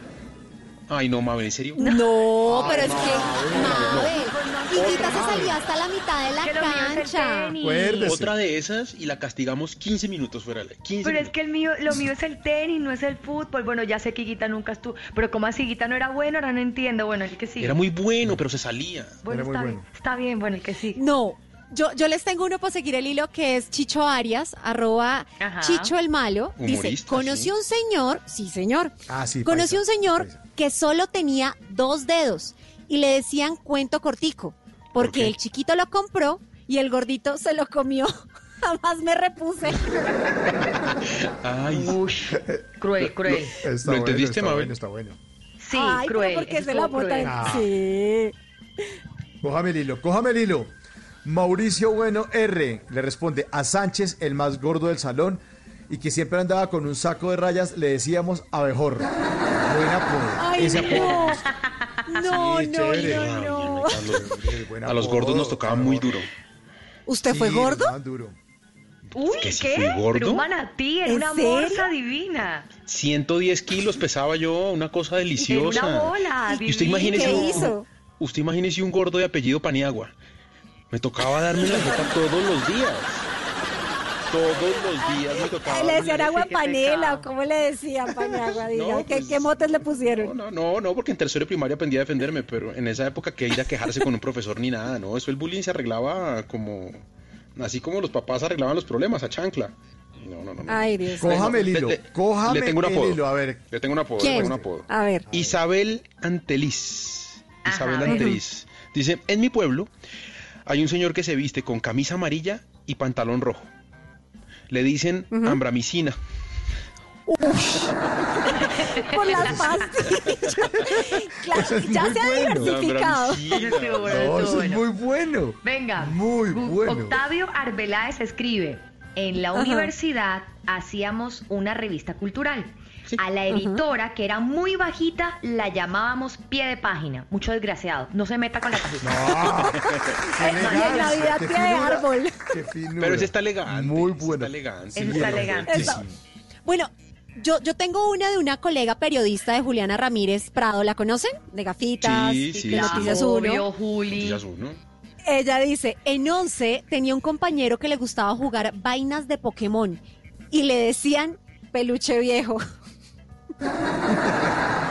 Bueno. No lo Sí. entiendo. Ay, por- por Eso ser- está duro. está no- With Lucky Land slots, you can get lucky just about anywhere. Dearly beloved, we are gathered here today to. Has anyone seen the bride and groom? Sorry, sorry, we're here. We were getting lucky in the limo and we lost track of time. No, Lucky Land Casino, with cash prizes that add up quicker than a guest registry. In that case, I pronounce you lucky. Play for free at LuckyLandSlots.com. Daily bonuses are waiting. No purchase necessary. Void were prohibited by law. 18 plus. Terms and conditions apply. See website for details. Se le gustan vainas de Pokémon. O sea, peluche viejo. Ah, uy, ¿Sí? pero uy, ese sí tocaba analizarlo. es- hay que hilarlo muy fino. Ese sí, sí, Eh, la fino. Es de Juliana, Sí. es de Juliana. Es muy listo. fina, muy fina, Juliana. ¿Quién sigue? ¿Quién Ah, sigue? Cójame el hilo, cójame el hilo. Le tengo uno, le tengo uno, le tengo uno. A ver.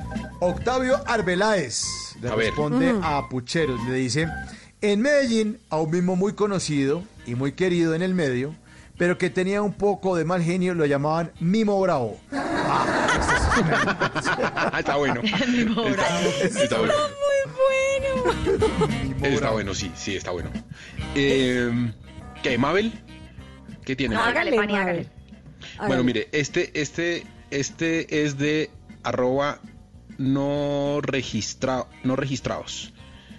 Eh, a un albino que le pueden decir pollo crudo, uy, eso está muy fuerte. Uy, no. Uy, no, no, puedo decir. Uy, no, no, no. No, no me, no me. No me Bótelo, bótelo, ¿Cómo le bótelo. Pollo No. crudo, o sea, ¿cómo le van a decir a un ¿Y pollo crudo, ¿Y hermano? qué más? Y, y Termínelo. este, este, ojo que esto no lo digo yo, este lo dicen no registrados No, y a mí me parece que esto eh, dice, y al mellizo Eso feo, yo no lo quería leer.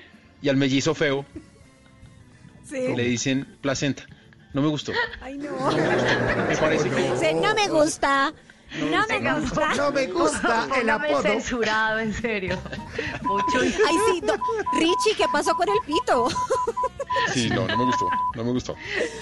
Pani, por eso cuando Mabel, dicen que bótese. Mabel vas tú, yo, no, no, no, Pani, ve tú, ve tú. Ah, claro, echemos al tarro al gordito, no Otra vez. Muy bien, listo.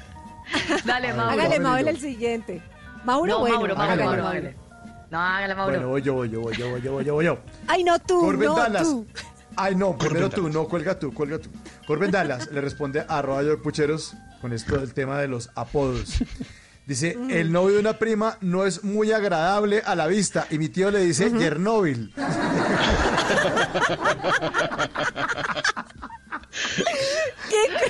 Mucho bacán ese ¡Qué tío. buen apodo! Ese Mucho es el Pero imagínese el novio, no. Qué pecado. Chernobyl. feo. Es que es buenísimo. Muy feo. Buenísimo.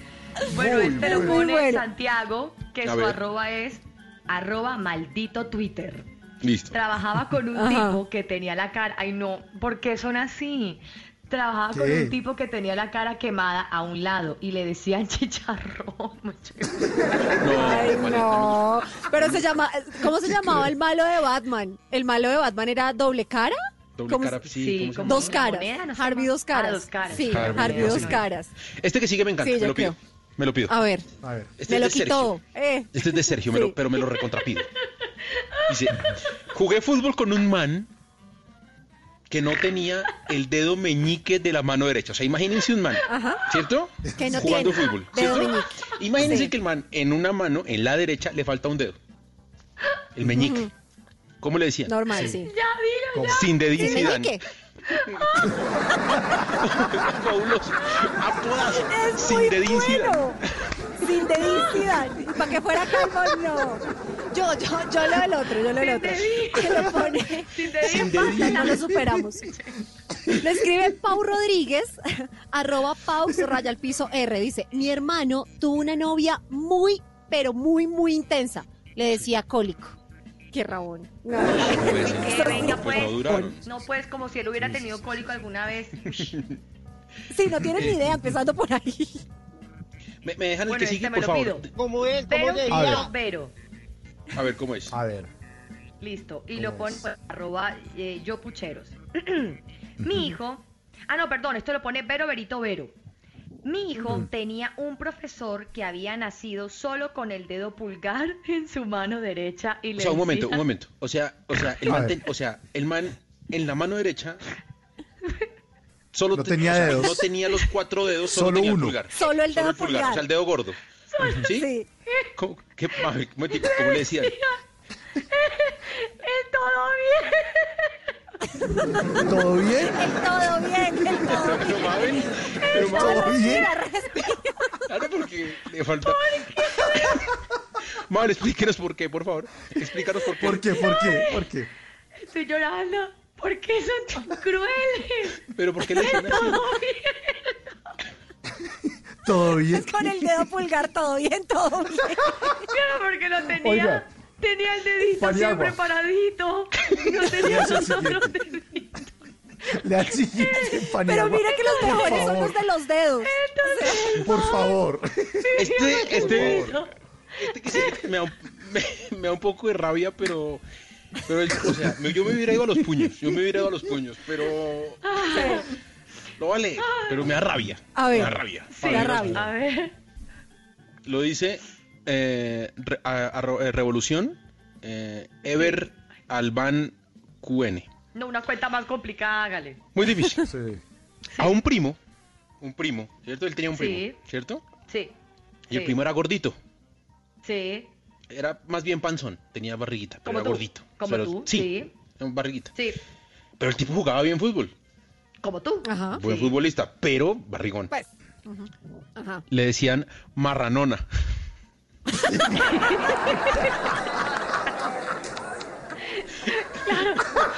Por Maradona. pero- Imagínense uno, me pido a marranona, listo, me pido a sin dedín. Todo bien. Todo bien. Todo bien. bien. Y todo bien era. Y, y, y a, y a otro que le digan el pibe, al todo bien, también le decían el pibe. No, De equipazo. qué malo. No, de bueno, voy con el siguiente. De verdad. Qué crueldad. así. No seamos Voy con el siguiente, hablando, hablando de crueldad, dice Iván Ospina, arroba Iván Vanospin. Vanospin Sí. dice, conocí la historia de un tipo sin brazos al que le apodaban chaleco. Eso fue en Manizales, No. siempre me ha parecido cruel, pero genial. No, no le pueden decir, no. No, no seas así, en serio. Pobre hombre. Bueno, ¿quién sigue? Hágale, Mabel. Voy yo, voy yo, voy yo. Bueno, Bueno. Ah, vale. Bueno, ahí vamos. Entonces dice eh, Mile López. Le responde a Arroyo Puchero, dice, en la universidad había una compañera que siempre hablaba sola y manoteaba y era conocida como Manos Libres. Eso es un, eso es un super apodo. está bueno, está bueno, está bueno. Manos libres está bueno. ah, ya entendí bueno. por qué. Claro. Duro, demoradito. Delay, con delay. Tuve que dramatizarlo delay. un poquito para entender. No, eso Bueno, es por el delay de la, de la radio. Claro, claro, claro. Bueno, sí. Bueno, Álvaro Arevalo escribe, en la universidad, oye que la universidad todos eran unos hijos de madres, en serio. Sí, en la claro. universidad tenía un compañero que tenía, ¿cómo? Las pupilas bien negras. Ah, de los ojos. ¿Sí? Sí, ¿qué otras pupilas entonces? No, no, pues sí, es que es, que es como tenemos las pupilas, los ojos. Bueno. ¿Cuáles otras? Tenía- La- tenía, tenía una- un par de alumnas y eran las pupilas que eran negras. entonces- Ah, podía ser, podía ser que fuera monitor, podía ser que fuera monitor y tuviera dos pupilas. Esperen. Sigue, Mabel. En la universidad tenía un compañero que tenía las pupilas bien negras y dos lunares en el cachete también muy negros. Sí. Le decíamos el cara edado, el, o sea, el cara de dado. o sea, muy mal. O sea, las Sí. pupilas eran negras y los lunares también. Entonces es como si Sí, la ya, cara sí, fuera... listo. Sí, ya lo dado. Ya entendí. listo. Voy, voy, voy, voy. Víctor, A ver, a ver. Víctor Montaña, arroba Vic Montana 29 dice, a una compañera que tenía un tic de parpadeo continuo, así como en el ojo con un tic muy, muy continuo, le decíamos bombillo flojo.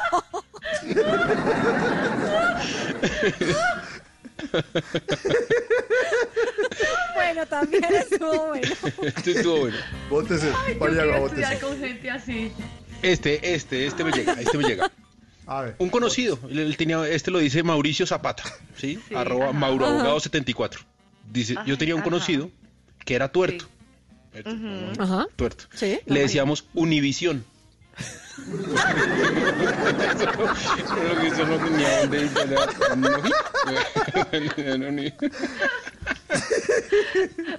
Muy. Me gustó, me gustó, me gustó. Me gustó.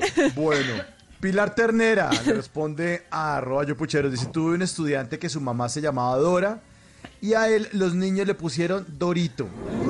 Ay, pero pensé que le iban a decir El mamá. hijo de Dora le ponen Dorito. Eso está bueno. eso está Pero bueno. pensé que era diferente, que como se llamaba Dora y era mamá, después le decía Ya, no más. No, a ver, No, a no, ver, no, bueno, no, bueno. no, bueno. no, no, no, no. Era un colegio el sano, Mabel. me lo pido, eso no- me lo no pido. Hágale, hágale, hágale.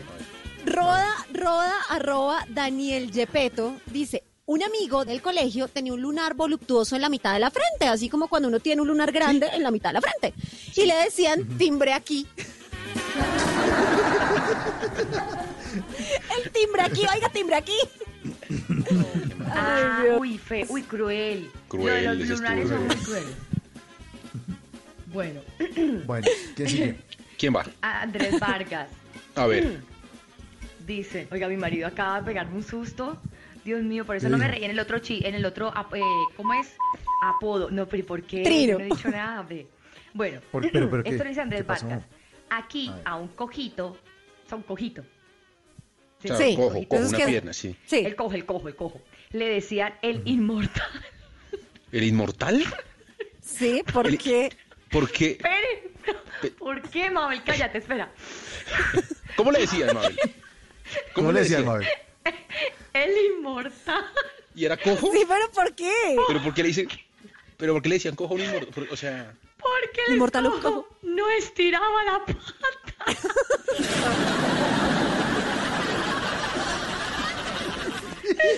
Bueno, bueno.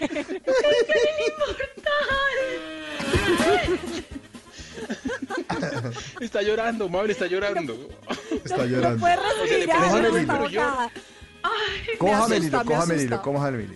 Ajá. A ver, a ver, Seguimos. siga. Para los oyentes que están llegando a sintonía, eh, eh, estamos cogiendo el hilo que armó arroba yo pucheros, la cuenta de yo pucheros puso el un apodo que una un personaje de su barrio y todos le, le empezaron a responder en Twitter y aquí estamos leyendo los trinos que le respondieron. De los mejores Eh, ¿Quién se lee el siguiente? Sí, los mejores apodos. ¿Quién lee? ¿Quién lee? Pani, hágale. Pani, Hágale.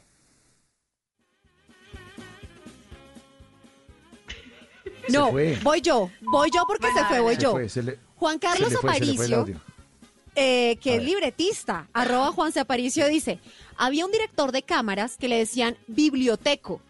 Su nombre, por supuesto, era Luis Ángel Arango. bueno, Ah, estuvo fino, estuvo fino. Buenísimo, buenísimo. Bueno, ¿quién lee el que viene? Eh, Mabel, Mabel.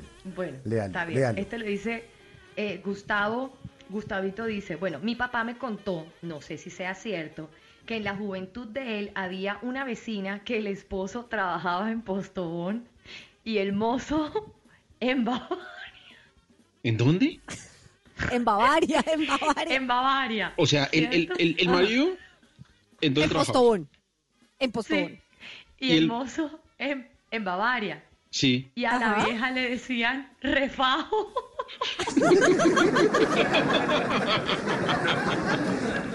Qué bueno, qué bueno. Qué cruel. Jennifer G, Jennifer G le responde arroba yo pucheros, le dice, conozco un tipo que le gusta el reggaetón y compone y hace presentaciones y todo. Los papás de él, ven- de él venden barquillos y al tipo le dicen barquillán.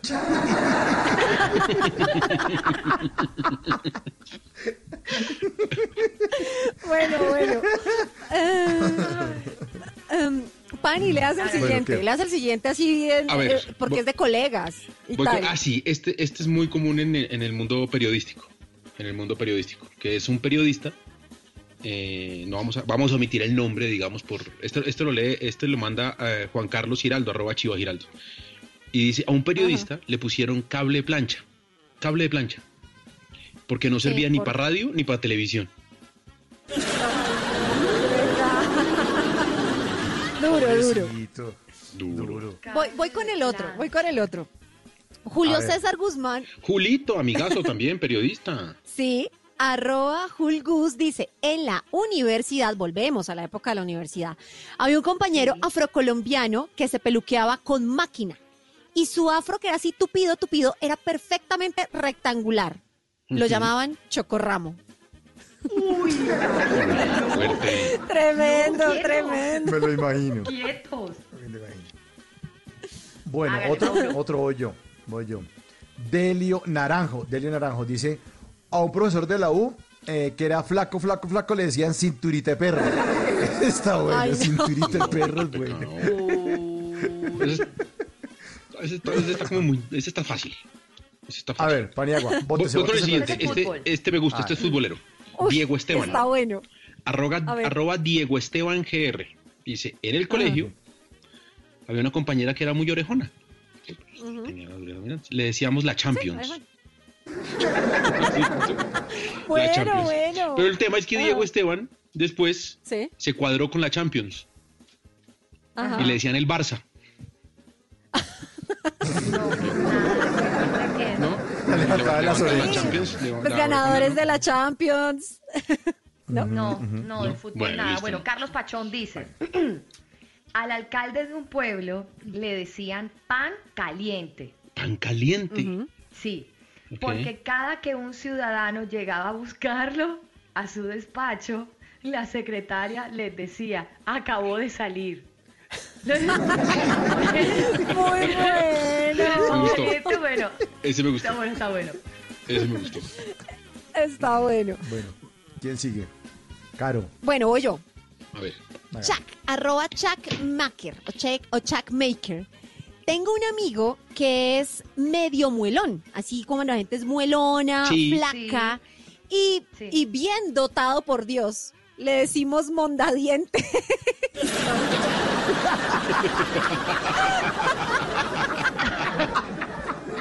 Mondadientes que... que ¿No sabes que es un, mon- un mondadientes? No.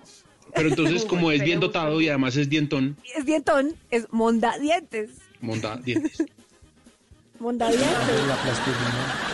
No, no, no. Pero que es un mondadientes. No, no. No importa que es un mondadientes. bueno, bien. No, es porque es Bueno, flaco, no muelón, no, bueno. Sí. Bueno, Bueno, ya no nomás. Listo. Sigamos, sigamos, sigamos. A ver, ¿quién sigue? ¿Quién sigue? ¿Quién sigue? Ah. Me voto El yo, chocor- me voto el chocorramito. yo. A ver, bueno, dele, Bueno, Mauricio. A ver, hágale, Mauro. Bueno, no, primero tú, no luego tú. el chocorramito. En mi barrio existe uno que sufrió accidente en moto y su rostro quedó afectado. Le decían sobrado de tigre. Ese es Ay, cruel. no, ese sí es muy cruel. sobrado de tigre. Bueno, Ana Muñiz dice, a las que se llaman carmensas, ¿Qué? les decíamos... ¿Qué pasó, Mabel? Por Dios. A ver, Mabel, ya, ya, acabemos. Respira.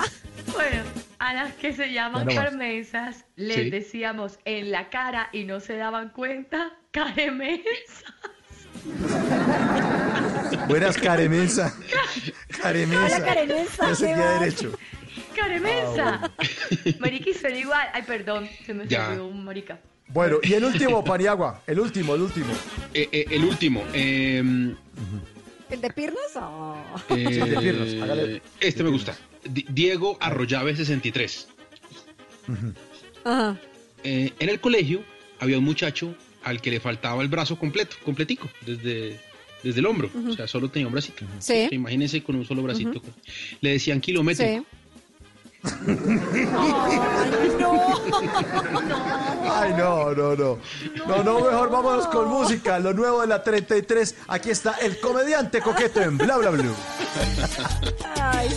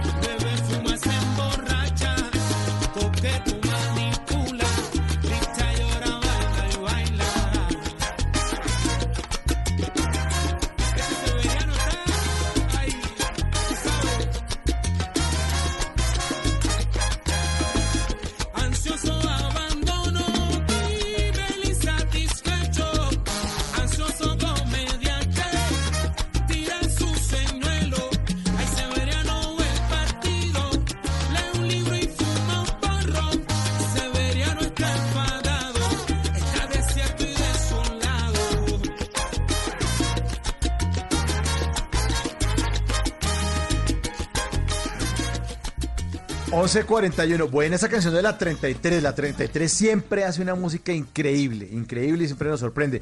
Aquí estuvieron invitados en Bla Bla Blue. Y mientras suena la 33, le pongo a Carolina Pineda a girar su pirinola, Carito. Hágale. Su pirinola gira.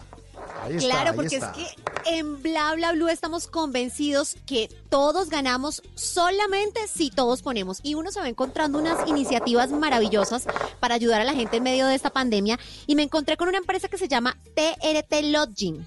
Es una empresa que tiene presencia en más de 10 países y trabaja con e-commerce, pues esta gente se echó un cabezazo y lanza una campaña que se llama Hotel Rescue, porque como el sector hotelero está mal, pues Uh, se sí. inventaron una cosa súper chévere. En este momento tenemos a Oscar Iván Angulo, que es Sales Executive de TRT Lodging y nos cuenta de qué se trata esa idea.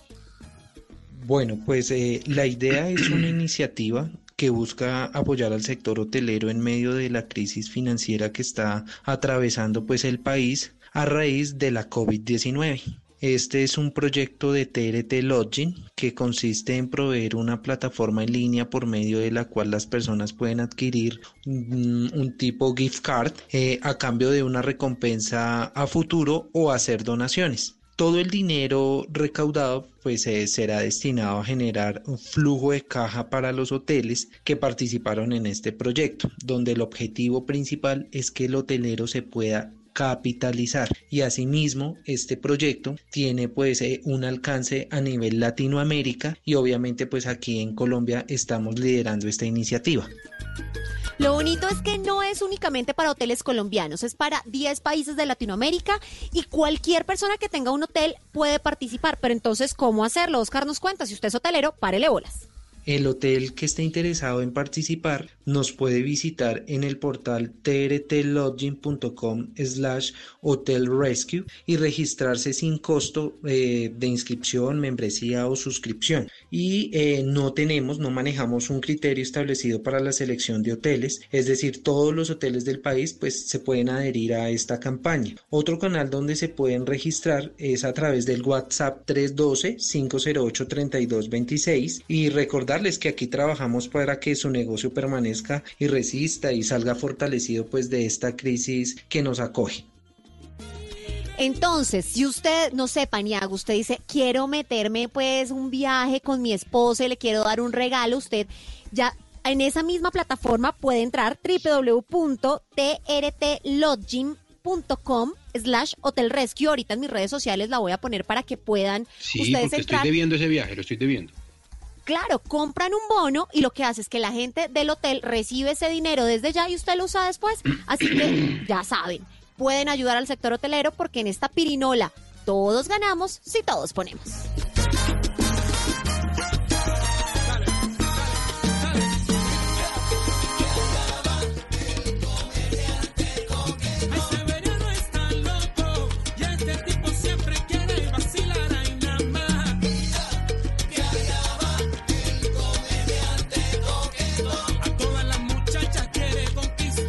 11 de la noche, 45 minutos. El Departamento de Defensa de los Estados Unidos dio a conocer tres videos de objetos voladores no identificados, más conocidos como los ovnis, que fueron grabados por pilotos estadounidenses. Y esta noche entra a sintonía con nosotros nuestro querido antropólogo, investigador y periodista de misterio, Esteban Cruz, arroba Cruz Escribiete. Señor, buenas noches. De- bienvenido de nuevo a Bla Bla Blue.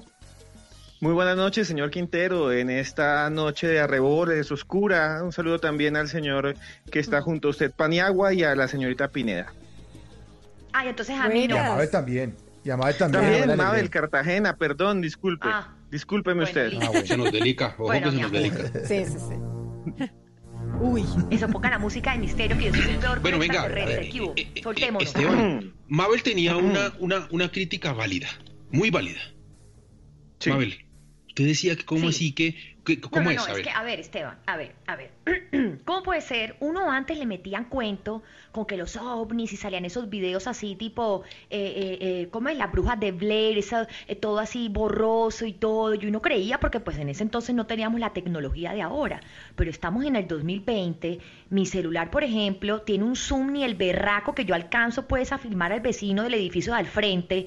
¿Y cómo puede ser que la NASA, eh, el Pentágono, eh, la Marina de Estados Unidos mandan un berraco video donde se ve una cosa mínima, mal enfocada, en blanco y negro, a toda velocidad? No, Gordi, o sea, ¿qué es esto? ¿Una falta de respeto? ¿Esa gente está mal de tecnología o qué? Sí, eh, efectivamente lo que se ve es como una especie de trompo. No, se, se- se ve como una especie de trompo girando en el universo, eh, pero realmente es la vista del piloto, la cámara táctica. Entonces, como es una cámara táctica, pues no tiene las mismas características. Esa figura que está ahí está grabada muy lejos del avión. Entonces, eh, gracias a Dios se puede ver aunque sea una mancha, pero ni siquiera lo podríamos ver a, a simple vista y no se podría grabar con un celular porque está a kilómetros del avión. Entonces, eso es lo interesante. Pero lo que yo quería decirles a todos ustedes es que es muy raro lo que está pasando, porque esa- esos videos, esos tres videos que ha desclasificado el Pentágono, ya eran públicos, estaban en YouTube. Llevan dos años en ¿Cómo YouTube. así? Sí, ¿Cómo así? es- Sí, es- llevaban harto es tiempo. ¿Ah, no eran nuevos? Ah, no, ¿qué No. pasó? No. No, hay uno de esos videos que está grabado en el año 2004, 2014. Y esos videos se revelaron, el New York Times lo, lo reveló a finales del 2017. Ahora, Ujú. estaban diciendo por qué el Pentágono salió con esa noticia eh, bomba, mostrando los mismos videos que ya los conocíamos en la mitad de una pandemia, en la mitad en que en este momento el presidente de Estados Unidos está siendo cuestionado por un montón eh, de personas por sus declaraciones. Entonces ahí dicen que puede haber algo de propaganda porque los videos ya estaban y los podía ver cualquiera, incluso algunos tienen hasta documentales grabados con los pilotos. Pero Esteban, venga, yo voy a hacer una, una, como una especie de conspiración aquí extraña, porque sí, supuestamente ahorita precisamente en YouTube han salido muchísimos avistamientos desde febrero hasta acá, pero avistamientos como descarados, de muchas luces organizadas en el cielo y tal, y justamente al Pentágono, al Pentágono le da por desclasificar esos archivos. Voy a pensar, ¿no será que nos pueden estar preparando a todos como para decir, sí, los hemos visto, sí existen, sí ya vienen? ¿O, o sería muy loco? Bueno, esa historia de, de los ovnis que ya vienen, que, ya sabemos que están en contacto con el gobierno de los Estados Unidos, nos remonta a 1952, al accidente de Roswell, al Área 51, que se llama Área 51 porque hay 51 estados en Estados Unidos y dicen que esa, el lugar es tan privilegiado que es el estado 51, eh, por eso es Área 51. Pero hay una cosa muy interesante, que es que en los momentos de estrés, de pandemia, de quiebra, por ejemplo, del sistema económico, de guerra, siempre surgen estas ideas que son fantásticas, que nos eh, separan de la realidad.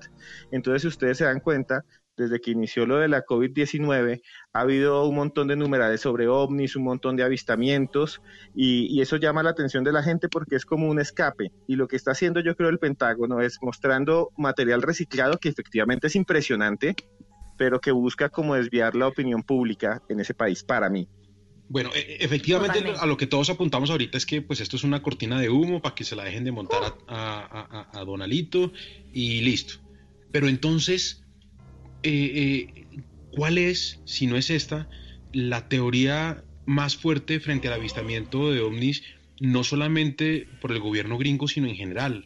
Eh, de todas esas teorías de la conspiración que rondan eh, en las redes y que existen, ¿cuál es, ¿cuál es la más creíble de todas?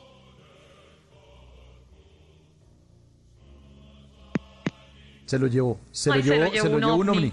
Fue Lo abdujeron. Esteban, bájese de ese ovni. Venga. Bájese de esa nube.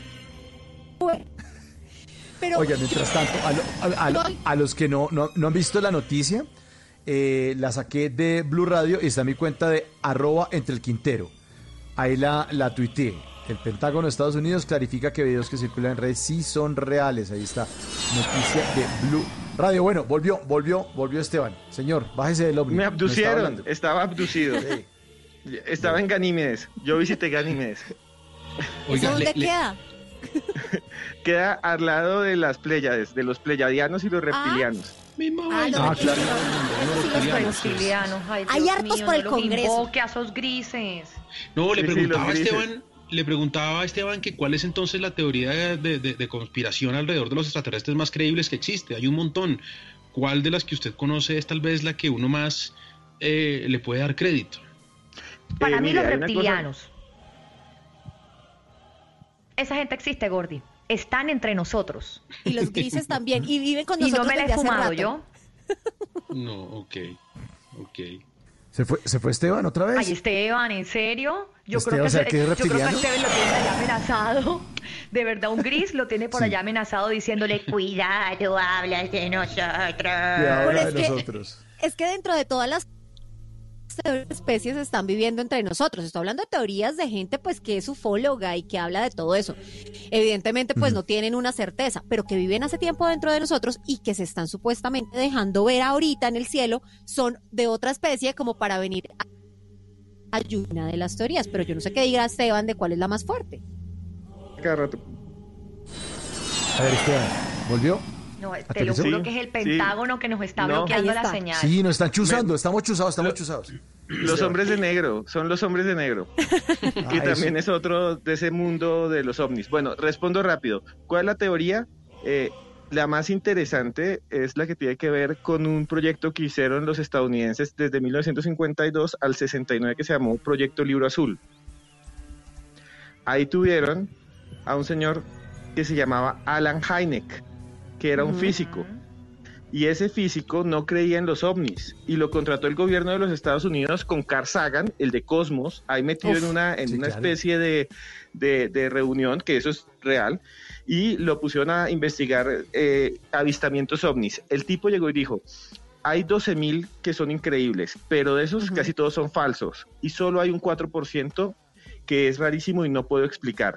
Ese 4%, así sea un 1%, pero dijo que un 4% representa un mundo de posibilidades increíbles. Y eso es algo que produjo el gobierno de los Estados Unidos. Y entre esos 4% es el que hace un señor que se llama Lonnie Zamora, que es un policía gringo que le cae algo al, al lado, que quema el piso y que después se baja y le aparece un ovni y es un caso famosísimo. Y así hay como 12 o 13 casos más. Uno que se llama, por ejemplo, el monstruo de Flatwoods, que es una especie de monstruo que surge en un granero, que tiene unos ojos rojos gigantes, inmensos, como bolas de billar, que da- proyectan luz y que enferman a un montón de niños. Esos casos son casos que ha investigado el gobierno de los Estados Unidos y que para mí son impresionantes.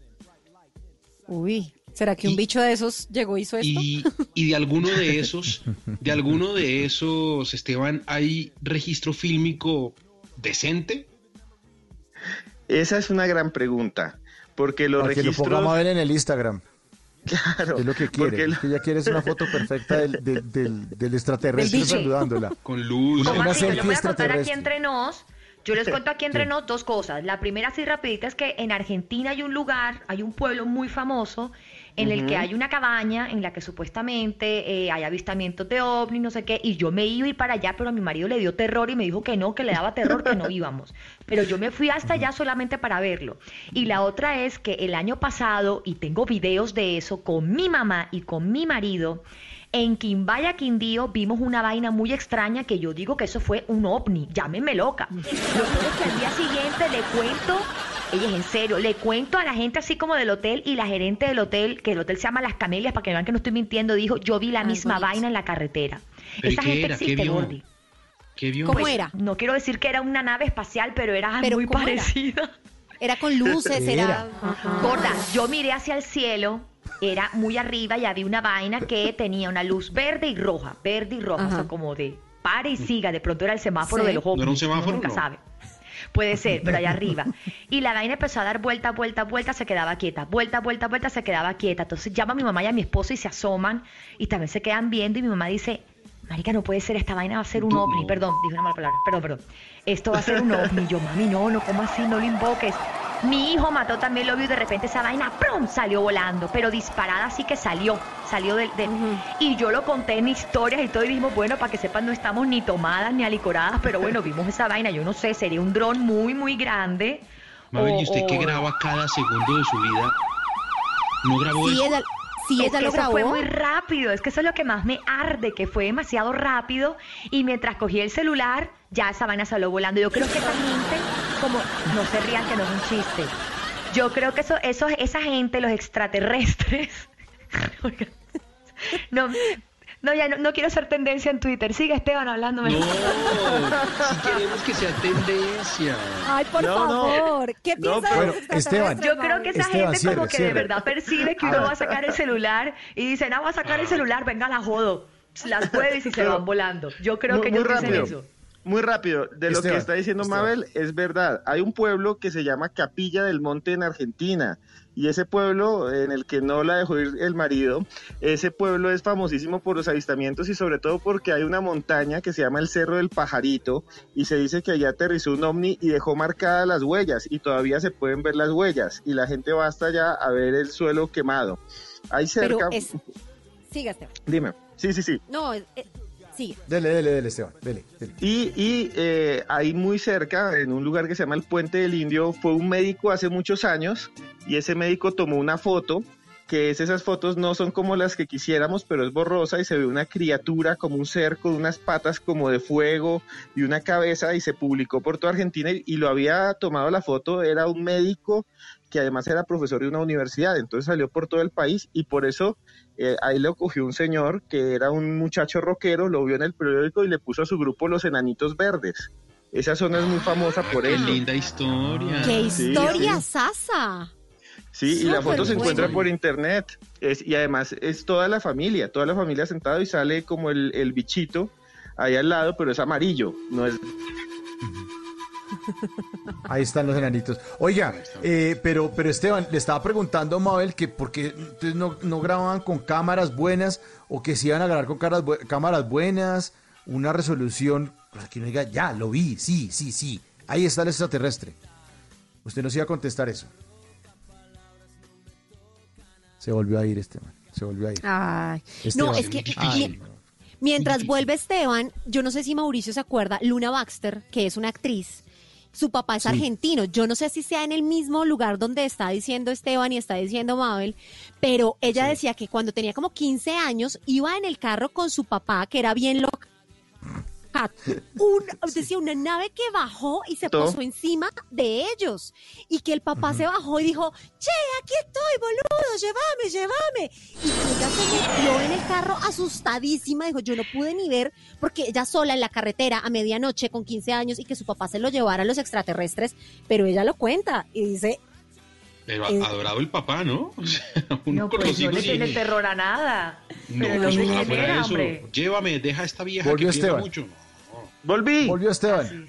Volví, Listo, cierre, estaba- cierre, señor, que nos vamos a voces Estaba en el área 51. Bueno, no. el, Volvió. el caso es, en Colombia hay un caso que es mundialmente conocido y que es el super caso. Si ustedes lo buscan, es el llamado caso de Arcesio Bermúdez. Es un hombre que en los años 60, en una finca en Anolaima, bajó una luz frente a un montón de testigos que muchos están vivos y que son ingenieros y gente respetada, y eh, era una esfera, y como buen colombiano, re- Ay, no. No, como No, buen colombiano. ¿qué? Reptiliano. Reptiliano Esteban. porque dijo ¿qué hizo Oigan, como no- buen nos deja colombiano? iniciar. ahora sí. Ah, Sí. ¿Qué pasó como No, buen colombiano?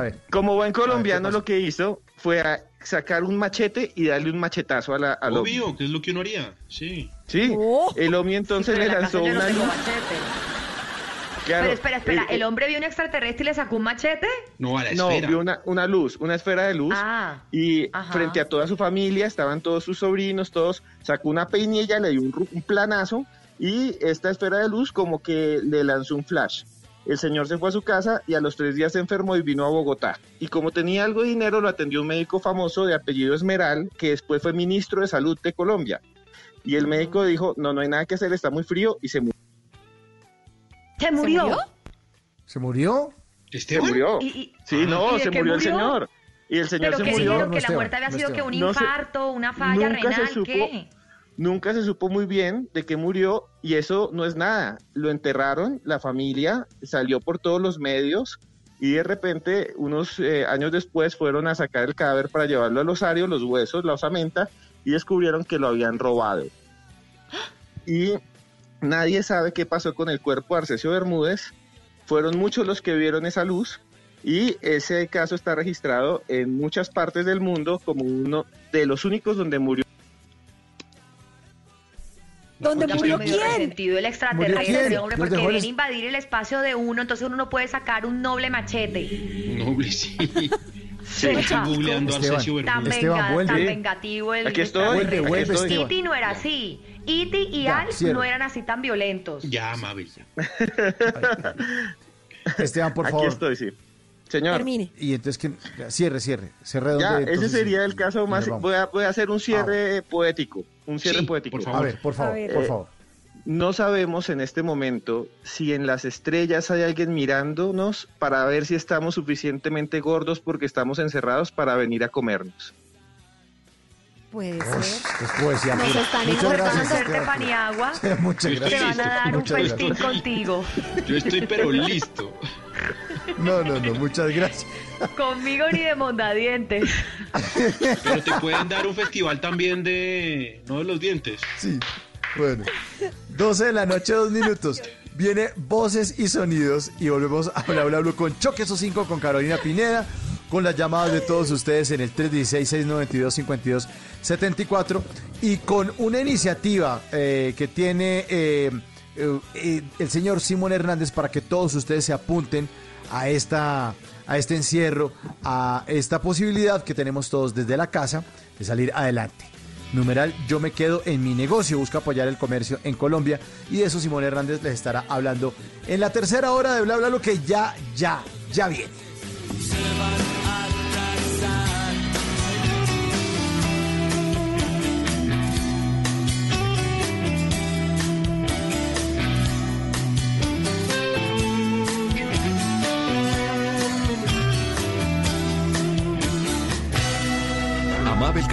Y Hernando Paniagua les hicimos la prueba y nos salieron. Positivo para bla bla blue. Positivo para bla bla blue.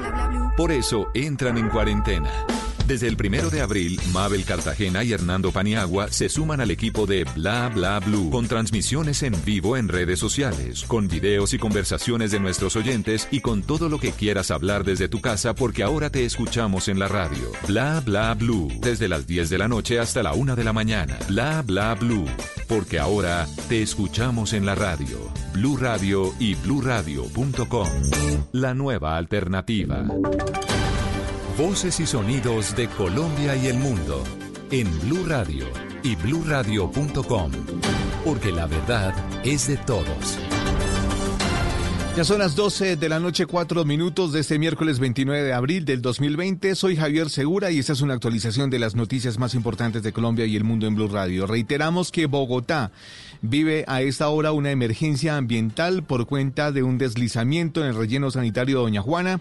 Las autoridades distritales están en el sitio valorando la magnitud de la emergencia que ya afecta a la totalidad de los habitantes de la capital. Recordemos que el pasado 27 de septiembre de 1997 se registró la más grande emergencia sanitaria de la ciudad tras el derrumbe de 1.200.000 toneladas de basuras de relleno sanitario. Al menos tres localidades del sur de Bogotá resultaron en ese momento afectadas por la exposición de desechos orgánicos, químicos e industriales.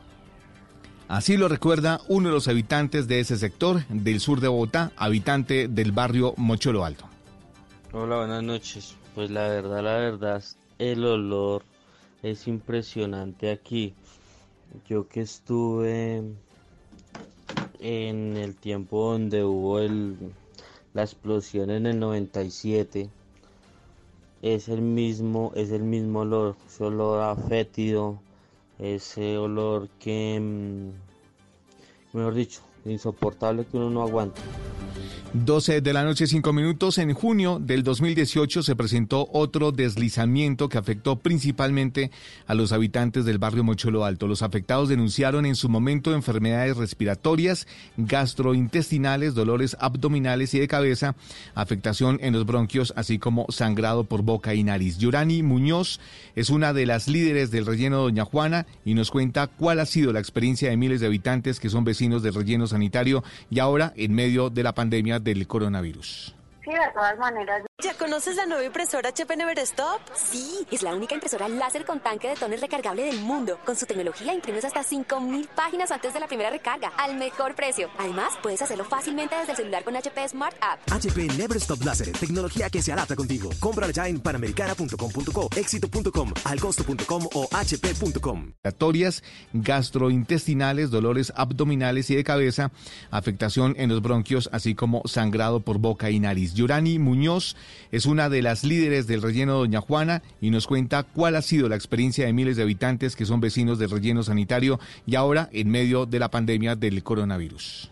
Sí, de todas maneras nosotros sabemos eh, pues la situación y pues eh, nosotros no, no sé cómo sonaría esto, nosotros ya estamos inmunes porque llevamos 30 años con toda la contaminación que ustedes se puedan imaginar aquí con el con el basurero. Eh, nosotros yo creo que estamos inmunes al coronavirus. Sí, obviamente tenemos que tener las, las, medidas de bioseguridad, pero alguien nos tiene que escuchar y pues como no hemos tenido contacto con la alcaldesa, entonces necesitamos que ella se manifieste a ver qué solución tiene al problema que los antecesores de ella no le han dado. 12 de la noche, 6 minutos. Eh, Vecinos de Doña Gladys, la mujer de 80 años que logró vencer el COVID-19, la recibieron en medio de aplausos y gritos de victoria. Carlos Andrés Pérez tenía la información. Como si se tratara de una estrella de rock de los años 80, fue recibida doña Gladys en su conjunto residencial. Vecinos y amigos la llenaron de aplausos y gritos de victoria al enterarse que ella había sido esa super abuela de 80 años que logró superar el coronavirus pese a sus enfermedades pulmonares de base. Así vivió ella ese momento en medio de mensajes y gritos.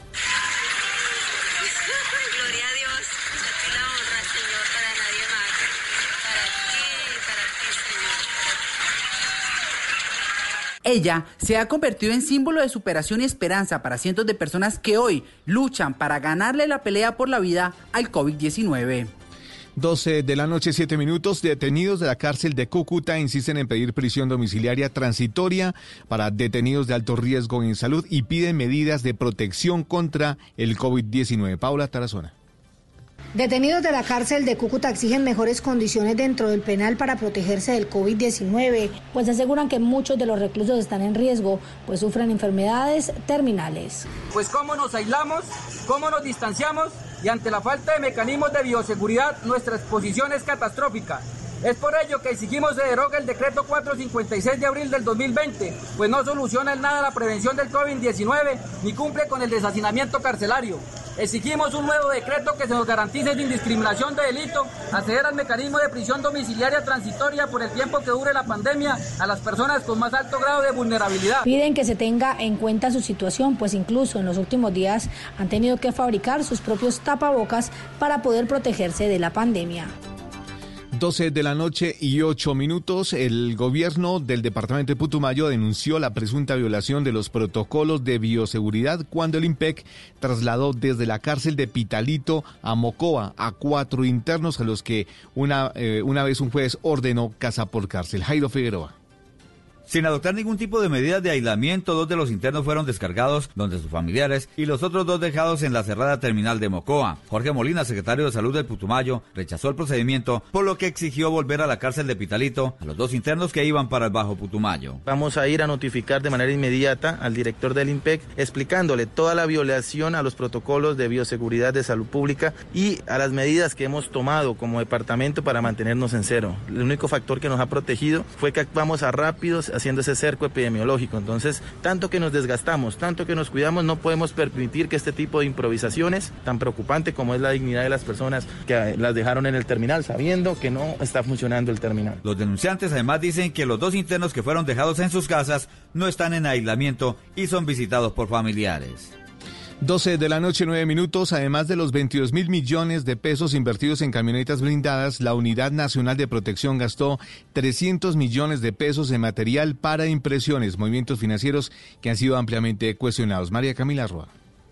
En el caso de los tres millonarios contratos para adquirir 23 camionetas y sus correspondientes blindajes, también accesorios, mantenimiento preventivo, SOAT y requerimientos de la matrícula, el secretario general de Palacio, Diego Molano, aseguró que la inversión de los 9 mil millones de pesos era necesaria, pues de la vida útil de estos carros ya se había cumplido, el 76% era más antiguo al 2008, por lo cual significaba un riesgo para la seguridad presidencial presidencial, según lo determinó la policía. Inicia un proceso de solicitud de recursos y de compra de los mismos a partir de ese estudio que señala la necesidad de reponer los vehículos porque ya habían cumplido su vida útil.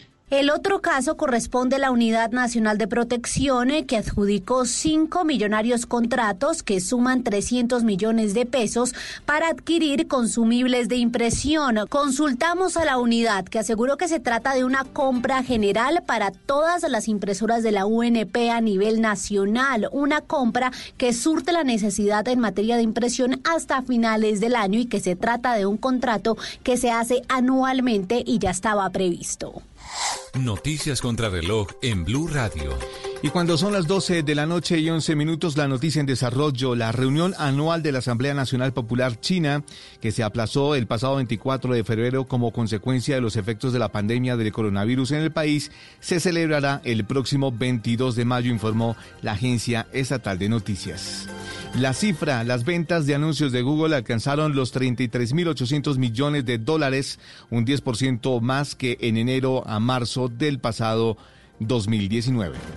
Y seguimos atentos porque Estados Unidos se ha convertido en el primer país del mundo en superar el millón de contagios con coronavirus.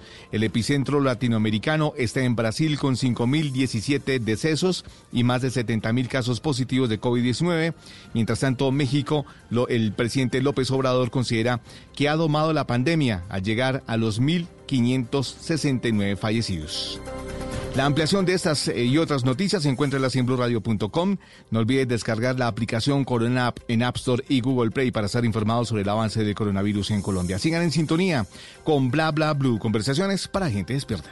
En menos de un mes, Colombia Cuida Colombia ha conectado a muchas personas y empresas del país comprometidas con ayudar, entregando 6.000 toneladas de alimentos a 900.000 personas necesitadas en 103 ciudades y municipios. Por eso este primero de mayo, los medios de Colombia se unen para agradecer y movilizar a todo el país en beneficio de la gente que aún lo necesita. Colombia Cuida a Colombia. Un día entero de música, artistas, humor e inspiración, resaltando la solidaridad y el ingenio de los colombianos. No te lo pierdas este primero de mayo. Súmate ya en www.colombiacuidacolombia.com.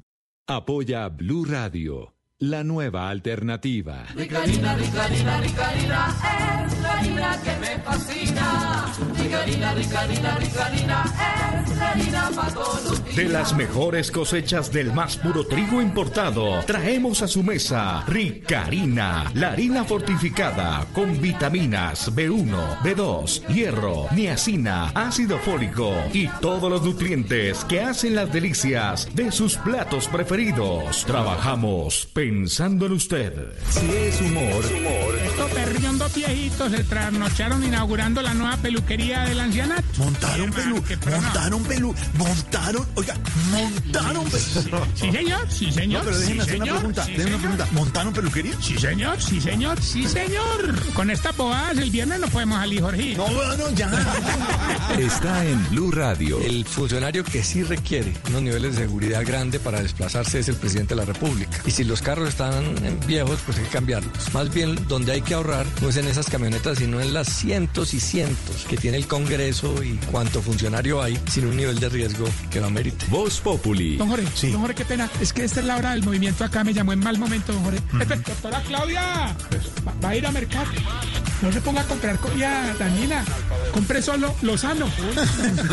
De lunes a viernes desde las 4 de la tarde. Si es humor, está en Blue Radio, la nueva alternativa. Háblenos de usted. Llámenos al 316-692-5274 y cuéntenos su historia.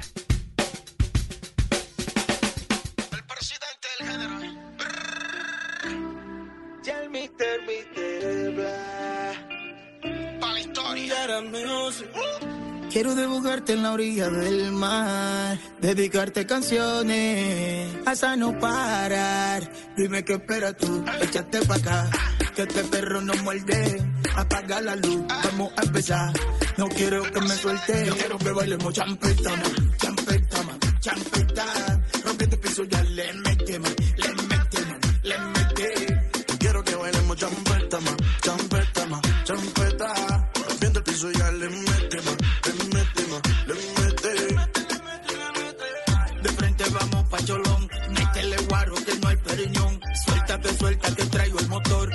Celele, fruta la pasión. Acércate que yo, acércate que yo, yo voy pa' esa. Tú eres mi presa, daña cabeza.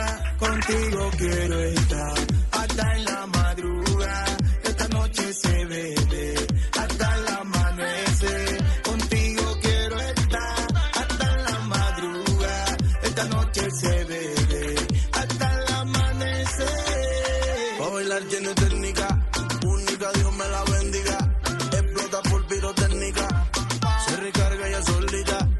Pa' bailar tiene técnica, única Dios me la bendiga.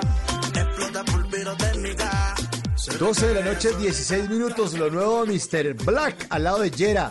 Cholón. Cholón, que me va a acordar de la playa esa donde las cosas costaban lo que se le daba la gana. ¿Se acuerdan la noticia que salió exactamente hace un año, en marzo eh, y en abril del año pasado? Se publicó en redes sociales la carta de los elevados precios de una de las playas de Cartagena más conocida como Cholón, que lleva el nombre de esta canción. Pues es que no es que era en ese momento, después seguían cobrando muchísimo. Eso es eh, pescado a unos precios que uno dice, pero, pero ¿cómo? Pero bueno, Pero ¿cómo? Ahí ya-. Sí. Le, le leo la carta, le leo la carta. por Le favor, leo- ¿qué tiene para hoy? Bueno, ay, ay, ¿qué van a pedir? Ay, le tengo pargo, langosta, pulpo al ajillo, sierra, camarones al ajillo, pulpo al ajillo. Pulpo es lo mío, pulpo es lo mío. Pulpo al ajillo le vale 130 mil pesos en este momento. ¿Qué? 130 mil. Sí, sí. sí. Eh, ¿Y- y esta- viene estaba con baño de oro o qué? Pero si quieren les ofrezco una, cerveci- una cervecita, les provoca eh, una cervecita nacional. Por ¿Sí? favor. Nacional porque no, pues no toma lo de Le uno. tengo, ¿Cuánto? Club, le tengo Club Colombia, Águila y Águila Light. ¿Cuál quieren? ¿Tiene Club Roja? Sí, señora, sí, Club Roja. Vale cuánto? 15 mil pesos. 15 mil pesos. No, ¿Y cerveza importada? ¿Al señor. ¿Al señor le provoca, señor Simón, le provoca cerveza importadita? Ay, por, eh, ¿está fría? Sí, está heladita, está heladita. Es Ah, Corona. Por favor, sí, una para esta mesa, por favor. Una para este yate. Sí, vale 25 mil, 25 mil pesos. 25 mil pesos. No, es que Sí, tiene, no, eh, es que imagínese. y- El plato mixto, plato mixto, 150 mil. Cazuela de marisco, 140 mil. 145 mil. Picada mixta grande, 600 mil pesos. Picada ¿Qué? mixta grande, 600 mil pesos. O sea, me tiene que ¿Usted bailar. sabe El que- pulpo me tiene que bailar champeta. Si no, yo no, lo No, puedo o sea, Mire, en, en- en Providencia, que venden una bandeja grandísima, mixta, eso con caracol, camarones, cangrejo, de todo, cuesta, ponle 60 mil pesos. 60 mil. Y estos 600, nada. No, mu- muy picada esa picada. Venga, es- esta canción, esta canción de Mr. Black está muy chévere, la hace eh, junto a Yera. Creo que cuando estuvo invitado a Bla Bla Blue nos había hablado de ese trabajo que quería hacer eh, con ella. Estuvo el 20 de febrero invitado aquí en nuestro programa, Mr. Black. Ah, hace muy poco, para Este que año. vean. Sí, sí, hace muy poco. Nos anticipó un poco de lo que iba a hacer esto que se llama Cholón, pero a Mr. Black le están dando durísimo en redes sociales. Lo están tratando de payaso, de aprovechado, que qué le pasa.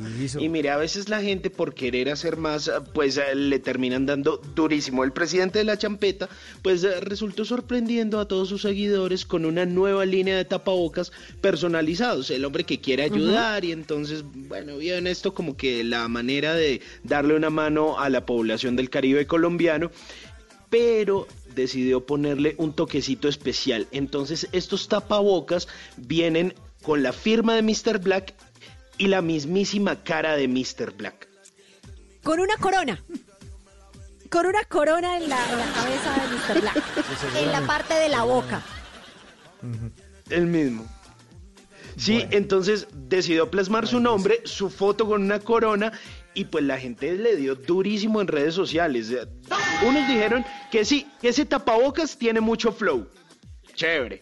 Y otro man que le dijo como, joda papi, tu música es, es un gozo tremendo, pero ya esto es mucha pasa- payasada, vale, trátalo con la seriedad, mi hermano. No, pero igual es merchandising. Pues, la Sí, gente claro, saca cada Mr. cosa. Black. Los artistas Pero- tienen derecho. ¿Pero usted se pondría el tapabocas de Mr. Black? Ni a juguete. No, señor. Ay, pero ¿qué? Le sirven, vea, le sirven cualquier eh, cervecita aquí de cholón o cualquier picada, un cubo libre, que son los 40 mil pesos, ¿no? O un coco Ajá. loco de 50 mil, o una piña colada de 55 mil, y usted ya le pone Ajá. tapabocas y, se- y baila con Pues el ya- tipo ahí en la playa ya y a todo. las alturas, pues hágale. Eh, ya, qué carajo. 12 y camita, si 20, quiere. 12 y 20, 12 y 20, estamos en Bla Bla Blue y en esa tercera hora nuestros oyentes se ponen en contacto con nosotros. Ahora te escuchamos en la radio 316-692-5274 en esa tercera hora. Choque esos 5 con Carolina Pineda. Una nota que tiene que ver con una iniciativa que se llama Numeral. Yo me quedo en mi negocio que busca apoyar el comercio en Colombia, pues es una información bien importante que les tiene Simón Hernández más adelante y nos va a costar cuánto le vale una hamburguesa en Colombia. Y qué delicia una hamburguesa. Ah, más adelantico, más adelantico ahí nos vamos a acabar de antojar con los precios. ¿Cuánto le vale una hamburguesa? ¿Cuánto le cuesta con Simón Hernández? Buena música, buenas llamadas, buena compañía. Esto es Bla Bla Blue. Duro el celele, fruta la pasión. Que yo, acércate que yo, yo voy pa' esa. Tú eres mi fresa, daña cabeza. Contigo quiero estar. No todas las noticias son malas. En Bla Bla Blue, choque esos cinco. Las cinco mejores noticias que nos demuestran que también hay razones para estar felices. 12 de la noche y 22 minutos. Y señores, choque esos cinco. Vamos, a la una, a las dos y a las tres.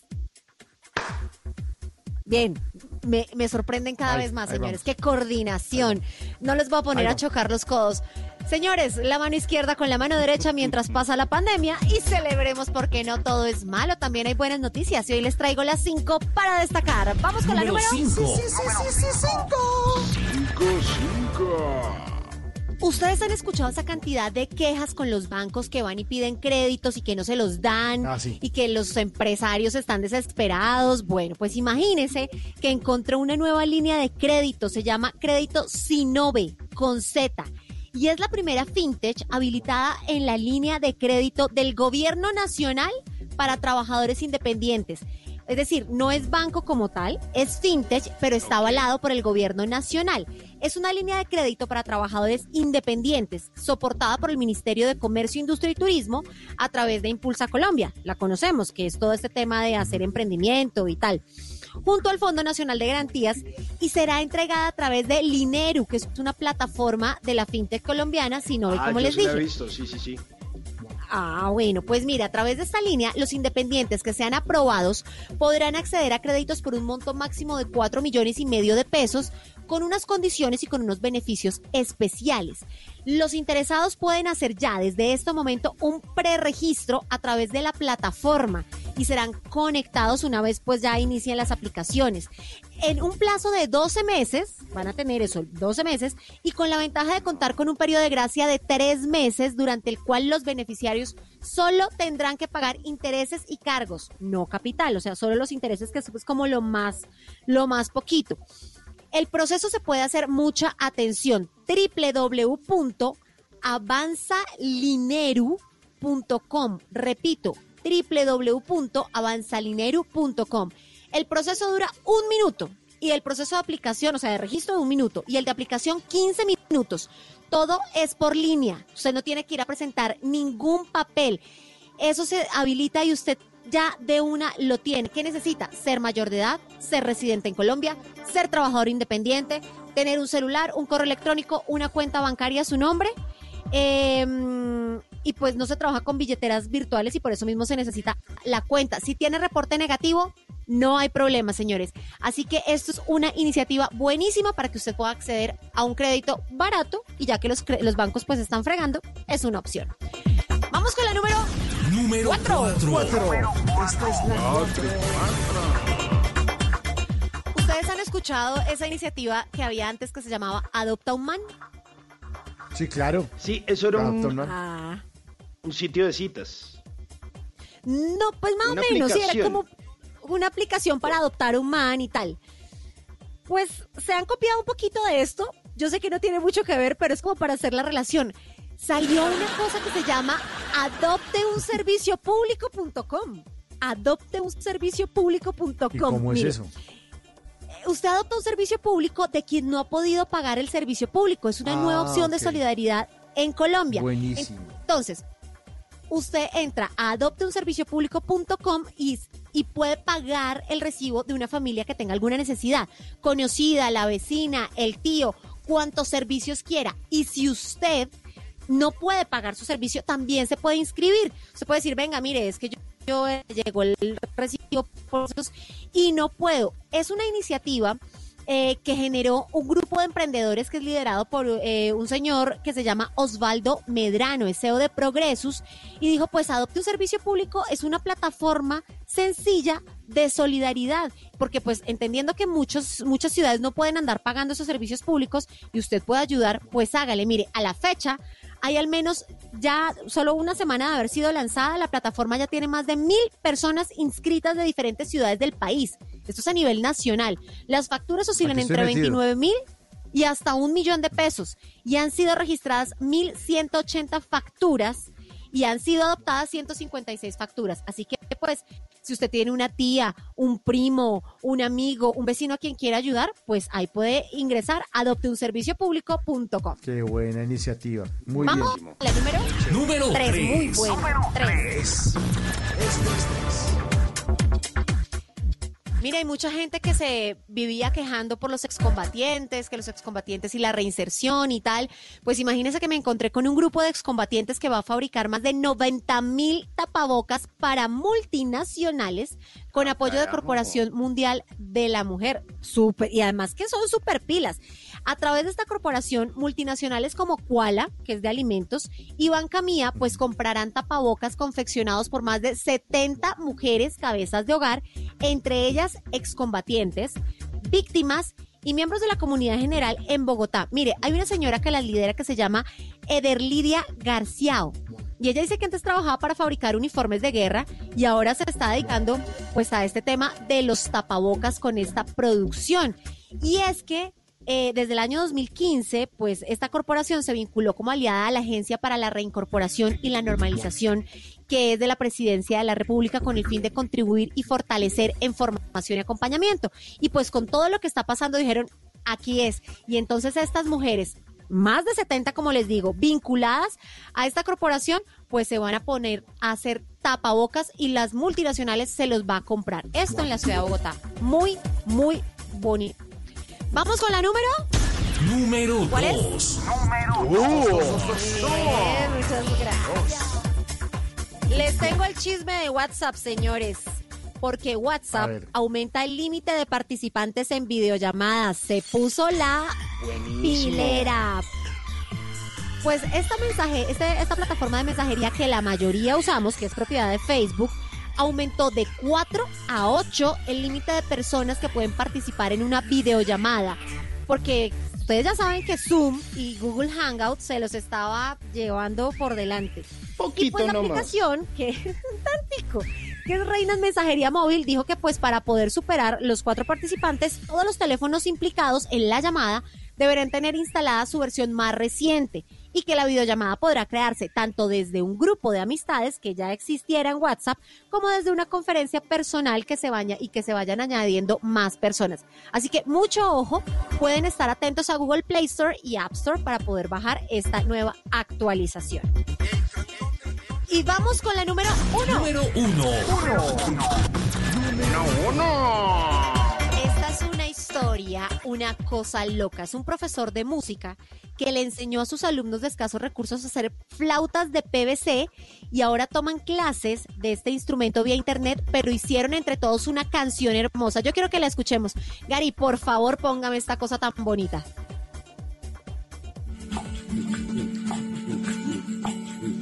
El profesor se llama Omar Flores.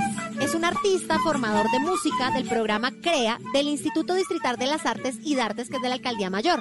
Y esta carranga la compuso para que sus estudiantes la cantaran desde sus casas con unas flautas hechas en PVC que él mismo les enseñó a hacer. Escuchemos un poquito lo que dice.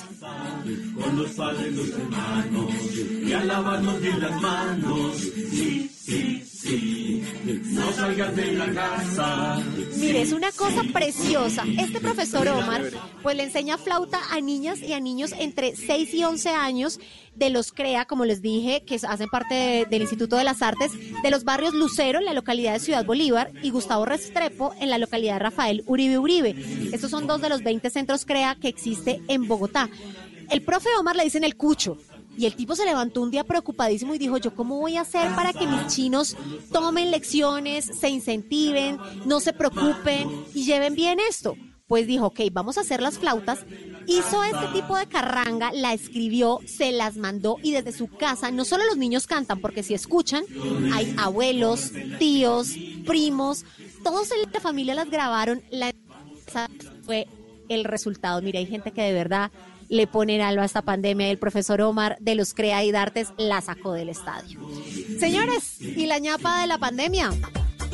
Y si miramos las cifras al revés, pues hoy los recuperados a 29 de abril van siendo ya 953.309 recuperados. Mire, yo estoy segura que mañana llegamos al millón de recuperados y por favor, yo sé, son muchos los infectados, desgraciadamente son muchos los muertos, pero veamos las buenas cifras. Aquí están las cinco mejores noticias del día. Choque esos cinco, porque no todo es malo en esta vida.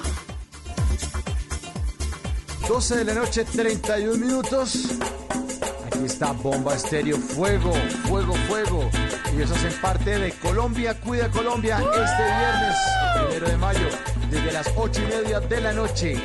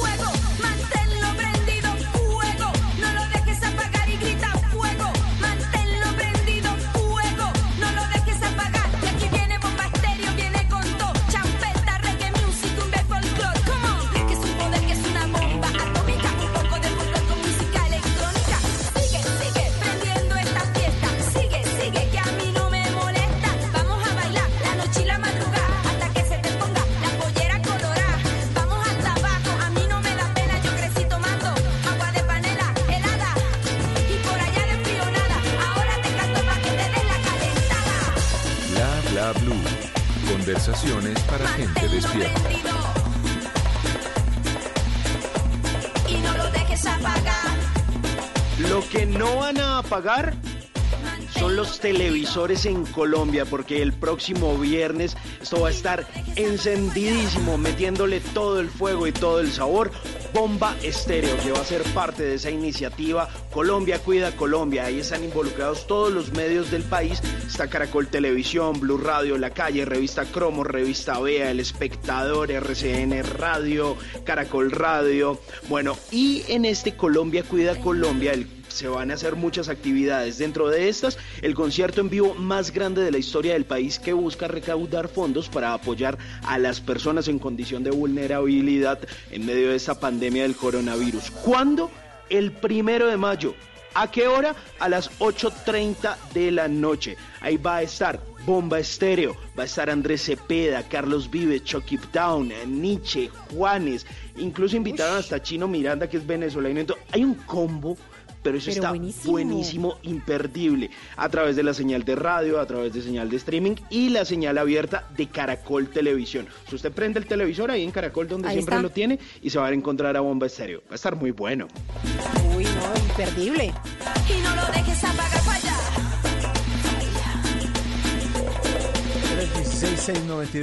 316-692-5274. Y cuando arrancamos el programa le decíamos martes de Se le tiene.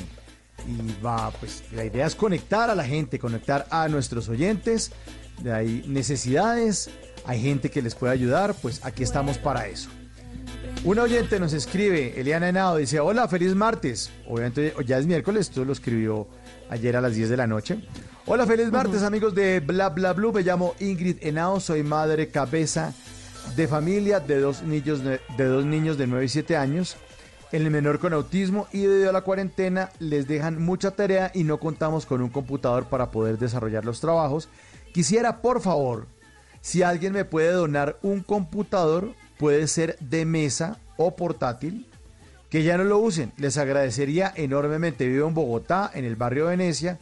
Mi nombre, y lo repite ahí, Ingrid Henao, pone la cédula y pone el teléfono. Si alguien cree, pues no le va a dar el teléfono, no va a dar el teléfono de Ingrid al aire, pero si alguien cree que le puede ayudar a Ingrid con ese computador de mesa o con ese computador portátil para sus hijos de 9 y 7 años, pues le ruego que se comunique al 316-692-5274 y nos deje un mensajito como lo dejó Ingrid, es un mensaje de texto que escribió. Déjanos un mensajito y nosotros lo contactamos con Ingrid para hacer esto posible. Martes de Se le tiene, pero como el programa no ha terminado, pues aquí se le tiene. Y se le tienen más llamaditas, la gente sigue conectándose con nuestro programa en el 316-692-5274. Línea de bla bla bla. A ver, claro. Señor, yo, yo, yo tengo el celular. La línea. Sí, por favor. No, ya siempre ya agarra el celular, hola. Sí, yo sé, me lo traje para la casa, perdón. 12 de la noche, 37 minutos. ¿Con quién hablamos hasta hora de la noche? ¿Qué bla bla blante está al otro lado de la línea? Aló. Aló, buenas noches. ¿Con Aló. quién hablamos? Hola, Caro, ¿cómo estás? Con Marco Antonio. Hola, Marco, ¿cómo va? Bien, gracias. ¿Cómo estás? Muy bien, ¿desde Oye, dónde nos pues, llama? Desde Paipa, la ciudad de Paipa, la ciudad Uy, de los termales. Sí, eso iba a decir, debe estar calientico hasta ahora por allá, ¿no? Sí, sabroso. Por ahí, ¿en cuánto? Eh. ¿En cuánto tenemos de temperatura en este momento en Paipa? no, por ahí unos eh, 16 grados. Ah, no, estamos como en Bogotá. No, está pero calientísimo. Nos No, oye, nos Pa- Pa- oye Marco Antonio. caliente. Sí. Marco Antonio nos está escuchando en este momento a través de los 103.1 en la frecuencia de Blue Radio en Paipa y en Boyacá. O también en cualquier lugar de Colombia o del mundo a través de nuestra aplicación blueradio.com. Ahí pueden bajarla, es totalmente gratis y pueden oír toda la programación de Blue Radio. Marco Antonio, entonces, ¿qué? Chupando frío, como todos los que vivimos aquí- en el altiplano, ¿no? Aquí chupando tinto y trabajando. Oye, ¿Qué quería eh, hablar del tema este que estaban tocando ahorita sobre el tema de, de ovnis. Ah, sí, Uy, ¿qué señor, le pasó? cuéntenos. Cuente. Pues bueno, ese tema yo lo he estudiado desde hace mucho tiempo, eh, en muchos libros, e incluso en la Biblia hay bastante información sobre eso, y parece que son entidades que están atrapadas acá en, en la Tierra, viven acá en los polos, unos, otros en cavernas que pues obviamente el ser humano no ha descubierto, pero que ya hay bastante información y no sé qué pasa con las personas que que han tomado registro de esto, eh, algo les pasa y, y desaparecen o mueren. Pero que vengan de otros planetas, digamos que vinieron una sola vez y por alguna razón quedaron atrapados acá. Y obviamente están metidos en, son entidades de bastante poder y están metidos en el gobierno, manejan eh, el dinero, y manejan eh, la política y son y tienen bastante tecnología y por eso eh, se desplazan desde sus lugares, desde sus ciudades subterráneas, se desplazan por la atmósfera hacia hacia distintas partes de la Tierra donde manejan sus bases y, su, y, y ejercen el control. Entonces no son seres que vengan de otros planetas porque para desplazarse físicamente, ya sea un ser humano o otra especie de otro, de otro planeta, se requieren muchísimos millones de años. Y, Y Marco Antonio, pero ¿cuál sería, ¿cuál sería la idea de estarse escondiendo? ¿Por qué no, no lo hacen público? Según eso que Porque, se pues, eh, Porque ellos no dicen, les conviene más somos extraterrestres y nosotros vamos a mandar acá. Y se Sí, acabó el tema. pues les conviene les conviene más eh, estar escondidos que porque tienen la tienen la facultad de, de camuflarse muy bien de- dentro de la humanidad y, y les conviene más estar escondidos que dejarse ver porque pues eh, obviamente como manejan el, el poder manejan el dinero manejan todas sus cosas entonces eh, para ellos es mucho más fácil estar escondidos ellos no- a ellos no les interesa estar eh, ser visibles porque pues, O sea, eh, que esos son como los reptilianos que dicen como la reina Isabel y eso. Mm, Sí, sí, los han llamado reptilianos, los han llamado nunakis, los han llamado...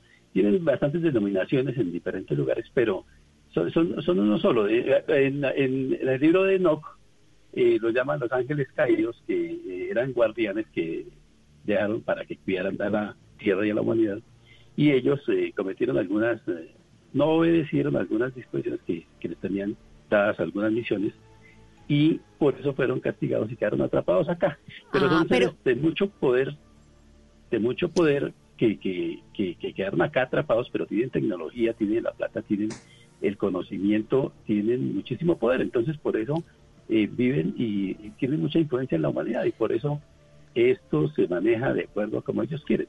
Marco Antonio, pero venga, yo me lo estoy imaginando así como usted dice que tienen el poder y tal, y salen y entran, así como en los Simpson que se quitan la máscara y salen estos bichos verdes de los Simpson. Más o menos. más o menos, más o menos. Pero, pero Marco, venga, si ellos están ver, aquí hace rato, ¿por qué eh, eh, se están viendo en este momento tantos avistamientos de ovnis? ¿Es porque vienen a recogerlos o porque, o porque, o porque pasa, pasaría Es eso si una ya están viviendo entre una nosotros? ruta de ovni. Sí, como no, nada, sí, no, simplemente, eh, no, eso no, eso no es nuevo, eso toda, desde, desde tiempos prehistóricos, eh, ellos están aquí. Entonces, eh, ellos siempre han, han manejado esto y pues tienen una misión que es precisamente enseñarle a la humanidad, pero no precisamente eh, con una metodología especial, sino es enseñarle a base de las experiencias que la humanidad va, va, va obteniendo, ellos están enseñándole por medio de, de la de la de la adversidad, digámoslo así. La humanidad tiene que aprender eh, de esa forma. Va a haber un momento en que sí. ellos en que ellos van a ser raptados y van a ser otra vez liberados. Rap- Pero ah, entonces ¿será que ese es el rapto que- que habla en la Biblia? Que uno será no, no, porque raptados el, y tal. no, porque el rapto bíblico es para seres humanos, ¿sí?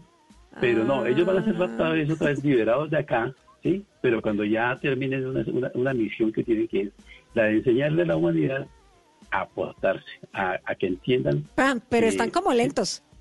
No, eso, eso, eso son procesos que demoran 2000 muchísimo. Eso, eso demora muchísimo tiempo. Entonces, eh, ya estamos eh, culminando, por tanto, en estos últimos días se van a ver muchísimo más y van a suceder fenómenos eh, que están incluso escritos en la Biblia, en el Apocalipsis. Bueno, eh, no estoy hablando de tema religioso, sino más bien Sí. de reseñas históricas que están dentro del libro de la Biblia, dentro del libro de Enoch, Pero, pero es que ahí usted como pinta la cosa es como si fueran unos profesores. Bueno, entonces unos ganan la materia y los que pierden la materia, ¿qué? Pues eh, lo que pasa es que no todos los que están aquí son malos ni todos son buenos. Hay de todo. Hay unos malos y hay unos buenos. Hay unos malos que tratan de des- desviar y los buenos son los que tratan de guiar. Eh, los que la humanidad que entiende el mensaje eh, va a ser, digamos, como la que pasó el año, la que la que sacó cinco. Ah, ok. Marcos, pero venga, yo aquí haciendo conjeturas, esos seres no se Dale. habrán apareado con humanos y allá y sacaron una raza diferente y uno, ¿qué tal sea hijo de un extraterrestre y no sepa? No, eh, sí, sí lo hicieron en, en, en una época, eh, por eso eh, hubo un, un diluvio, porque fue para acabar precisamente los hijos de esas personas, porque ellos aparearon con, con mujeres, eh, con, con seres humanos, y de Ajá. eso nacieron gigantes que los llamaron los Nephilim. Entonces, esa gente Uy, fue muy mala pero- y, y- y- y hubo un momento que los Marco desaparecieron. Antonio me acaba de dar un argumento para una película de ciencia ficción que saquen por ahí No, y de tres hecho años. han hecho muchísimas. Y es que, no, Ya. que la gente que haya muerto por el COVID sean extraterrestres que necesitaban eliminar de la Tierra. ¡Wow! Ah. Tremendo argumento. Guarde esa idea porque después se la quitan. Está Ah, buenísima. Esta vez Hagámosle, es personal. Yo, yo- yo pongo 100 mil pesos para esa producción. Yo la protagonizo. Ah, ¿qué tal esa historia? ¿Qué tal esa historia? Del carajo, ¿no? Es que uno le Y da además esto dejar de- pensar deja- de todo. Claro, y dejarle a la gente como la incógnita que salga así del teatro con las papi, con las crispetas y en la mano. ¿Será verdad? ¿Será que esa gente que se murió eran extraterrestres? y Uy, que e- ese a Wilson sí tenía cara de como de alien. Oye, no, mira, eh, otro, otro registro histórico que está en la Biblia es Ezequiel, que fue que vio los platillos, fue abducido o fue llevado. Eh, Enoch también fue llevado y demostraron eh, muchísimas cosas, planetas, bueno, en fin, muchas cosas, cómo funciona la Tierra, todo esto. Isaías también eh, fue llevado a- en uno de esos platos y demostraron muchísimas cosas y lo que iba a pasar en estos tiempos. Entonces, pues no estoy hablando de religión, sino de, de registros históricos que están en esos libros. Vea, Pero- pues, de pronto los ángeles, de pronto los Sí, ángeles claro. que, se, que veían los profetas y eso eran extraterrestres, ¿no? ¿Por Pues qué claro, no? porque es que los ángeles no nacieron en la Tierra. Los ángeles, obviamente, eh, lo que llamamos cielo pueden ser planetas que están eh, muy lejos, eh, pero pues no, no son no son de aquí de este globo, ¿no? Entonces, eh, pues los llamamos ángeles, pero pues realmente el término eh, bíblico es eh, mensajero. Es, es el mensajero, el que, el que viene a, a traer un mensaje. Entonces, mm, para concluir, eh, ellos están aquí desde hace muchísimo tiempo, incluso antes que nosotros, y, y son los que tienen la misión de unos de orientar y otros de desorientar. Entonces ahí el ser humano toma lo bueno o toma lo malo. Saca uno o saca cinco. Vamos a ver cuánto vamos a Más o menos la misión de ellos es o enseñar o desviar. Y los que no, y los que nos estamos portando mal, por ejemplo, ¿qué? Nos estamos, vea, se, No. se incluye. Pues bueno, sí, no, en este momento todos nos estamos portando bien porque estamos en la casita y sin plata, pero nosotros nos portamos mal es cuando tenemos con qué gastar. Ah, Ah, buen punto, Mm. buen punto. Sí, sí, sí, cuando uno se desorganiza. Pero vea, Oiga, ¿qué tal, Marco, qué está, tal? bu- está buena la teoría, está buena la teoría. ¿Qué tal otra teoría eh, que, que, por ejemplo, uno venga a esta tierra, a esta experiencia humana, pero que uno en realidad sea extraterrestre y tenga que pasar por esto lo que llamamos experiencia humana o corporeidad o 3D, porque tiene que aprender algo para luego subir en vez de ir al cielo y evolucionar? Sí, Me están sí, no, mirando pues es- con, No, con de hecho, cara. no, no, de hecho sí, de hecho sí es así, porque es que eh, nosotros aquí estamos es como en una especie de, de escuela, por no llamarlo cárcel, donde venimos a aprender. Estamos aquí es en un nivel, venimos de unos niveles más bajos, vamos ascendiendo, y en este momento estamos en un nivel de aprendizaje, y el que toma el buen aprendizaje, el que, to- el que, el que tomó la, la cosa por el buen sentido, es el que pasa al otro nivel, al siguiente. Hay muchísimos. De hecho, se habla de que hay siete niveles. Los llaman siete cielos, pero nosotros creo que estamos en este momento como en el tercer nivel. Tengo entendido. Entonces, nos- de aquí en adelante tenemos que seguir subiendo, no todos, porque no todos van a entender que eh, portarse bien no necesariamente es eh, eh, estar arrodillado rezando. Portarse bien es darle amor a su hermano, servirle. Amor y servicio es la clave del- del- para el siguiente nivel. ¿Y hay alguna manera de pronto de identificar a esos seres que viven entre nosotros? ¿Hay como una característica genética, eh, no sé, corporal, algo Son que barbados diga, y de "Uy, gafas". e- ese es como alienígena o, o en la forma de No, pues- pensar o algo así? Es sencillo, por sus obras los conocerá. Dice, es sencillo, mire, el político que llega a un cargo, se roba el dinero, se roba lo del mercadito del, del que quiera para la gente de la que está en la casita en la pandemia. Ese político es el malo, ese, ese que le está robando la plata, ese hace parte de los malos. Y el bueno es el que se porta bien, el que, el que, el que definitivamente obra bien. Por eso, por sus obras los conocerá. Pero no sabremos eh, si son extraterrestres o no. Porque hay extraterrestres Bueno, buenos y malos también, y humanos buenos lo- y malos también. Lo, lo que Y ya sucede nos es que ellos les No. no.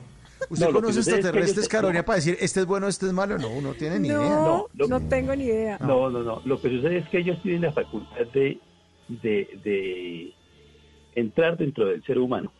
¿sí? Por eso eh, hablan de posesiones y hablan de cosas de pero ellos ellos tienen la facultad de, de entrar dentro del ser humano se posesionan de esa persona y actúan por medio de esa persona esa es la forma como ellos se manifiestan ellos son seres sensibles ¿sí? Sí, sí. entonces Los eh, Simpson, los oiga. Simpson tenían razón. Los Sí, Simpsons claro. siempre han tenido hecho, razón. Los Simpson, eh, eh, los Simpson han- han- han- se han hecho registros que en este momento coinciden con lo que está pasando. Y los Simpsons fueron grabados es o hechos hace años y en este momento están pasando cosas 20 que se registraron en los Simpsons.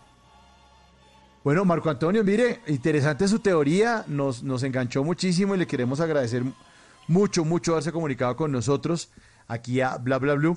Eh, y usted como buen oyente de nuestro programa sabe que nosotros siempre despedimos a nuestros oyentes dedicándoles una canción con algo que nos dicen, pues aquí le tengo una buena canción, espero que la disfrute. Este es del señor Medrano, la canción se llama Afuera del Planeta, le mandamos un abrazo dentro de este planeta y lo esperamos siempre aquí en Bla Bla Blue. Un abrazo, Marco Antonio. Gracias, igualmente. Besos. Vale, chao, Caro. Chao. Gracias. Abrazo Chao. Bla bla blue. Conversaciones para gente despierta.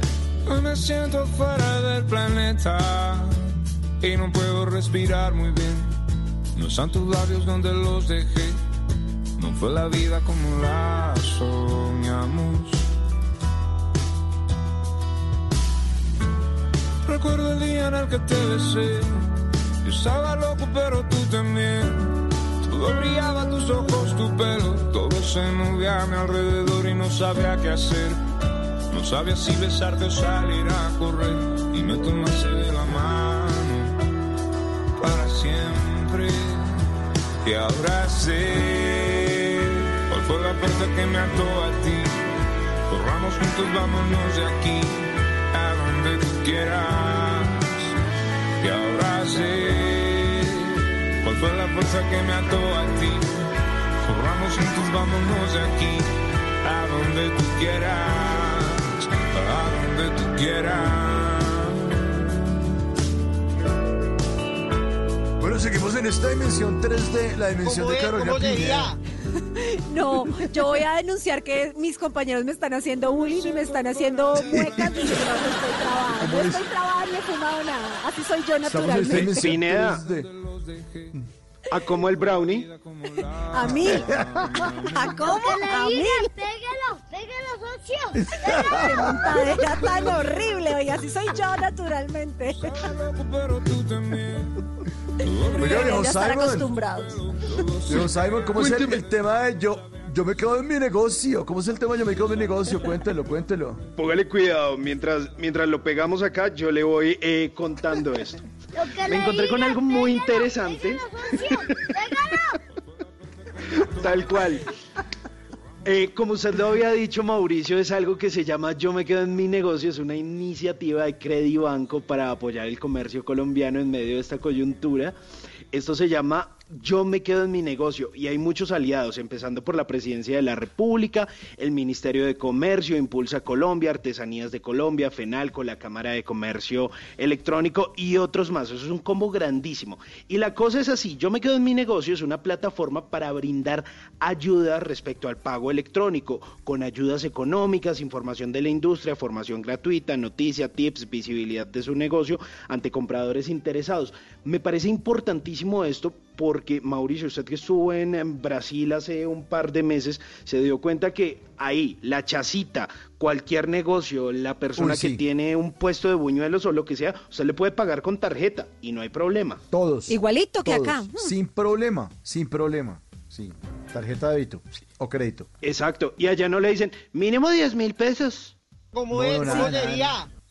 No, no, no, ¿cómo es? No, a todo el mundo lo atienden, sí. Sí, sí, Sí, sin lugar a dudas. Entonces esto es algo que, bueno, hay que sacarle provecho tristemente a esta coyuntura del COVID-19 y la gente de Credibanco se está poniendo la 10 junto a la Presidencia de la República y la Cámara de Comercio Electrónico para ayudar a formar a todos esos empresarios pequeños, grandes y que de pronto no tienen como mucha idea en esto de los pagos electrónicos. Eh, esta es una red administradora, desarrolladora de medios de pagos electrónicos de valor en Colombia, cosa que si usted quiere pagar un café de 4 mil pesos, 5 Puede. mil pesos, 6 mil pesos, Los lo chicles, puede hacer hágale. facilísimo. ya con su tarjeta de crédito Es que o código QR, billetera virtual, hay un montón de formas para poderlo hacer en este momento. Entonces, si usted tiene un negocio, necesita ayuda o quiere moverlo durante estos días, pues la idea es consolidarlo con muchas herramientas y mecanismos de apoyo para conectar a los compradores, a los vendedores en un solo lugar. Esto va a estar en una sola plataforma. ¿Cómo se llama? www.yomequedoenminegocio.com. Ahí se van a ayudar a todas las personas para que aprendan de ventas por internet, para que usted quiere hacer parte. Es que yo tengo un negocio de arepas, pero Es no sé que- cómo venderlas. Es que nadie nace aprendido y esto les tocó aprender a las malas. Ni siquiera muchos negocios ni tenían Instagram ni redes, pues mucho menos pagos en líneas, pasarelas electrónicas. ¿De dónde? Buenísimo que se estén que estén pensando en ese tipo de negocios para enseñarles. Claro, y es que además, por ejemplo, Pineda, eh, en, en la vida que teníamos antes normal, usted quería comprar alguna cosa de comida, unas pilas, un CD o lo que fuera. Venga, ¿y cómo le pago? No es que yo solo, aquí solo recibimos efectivo. O no, es que yo ¿no? tengo página web. Ah, no, ya si usted quería pagar en especie. Eso sí ya es cuestión de cada cual, como quiera, como quiera hacer sus transacciones. Pero esto, como usted dice, nos está ayudando a las malas, a los berriondazos. Pero está, está buenísimo porque además ayuda a reactivar la economía nacional. Se van a impulsar las ventas por internet y bueno, ya le dije la plataforma es www.yomequedoenminegocio.com para que usted haga parte de esto si le suena la idea y además para que aprenda porque ahí lo van a instruir sobre todo lo que tiene que hacer y como gratis, gratis. Ah, eso sí es que me gusta. Ahí está chévere, entonces eso era lo que les quería recomendar. Buenísimo. 12.56. Sigue la música en Bla Bla Blue. Ya llegando al final de nuestro programa. Aquí les tengo un clásico de Venezuela para el mundo. Para que lo recuerden. Chamo Candela, Daikiri en Bla Bla Blue.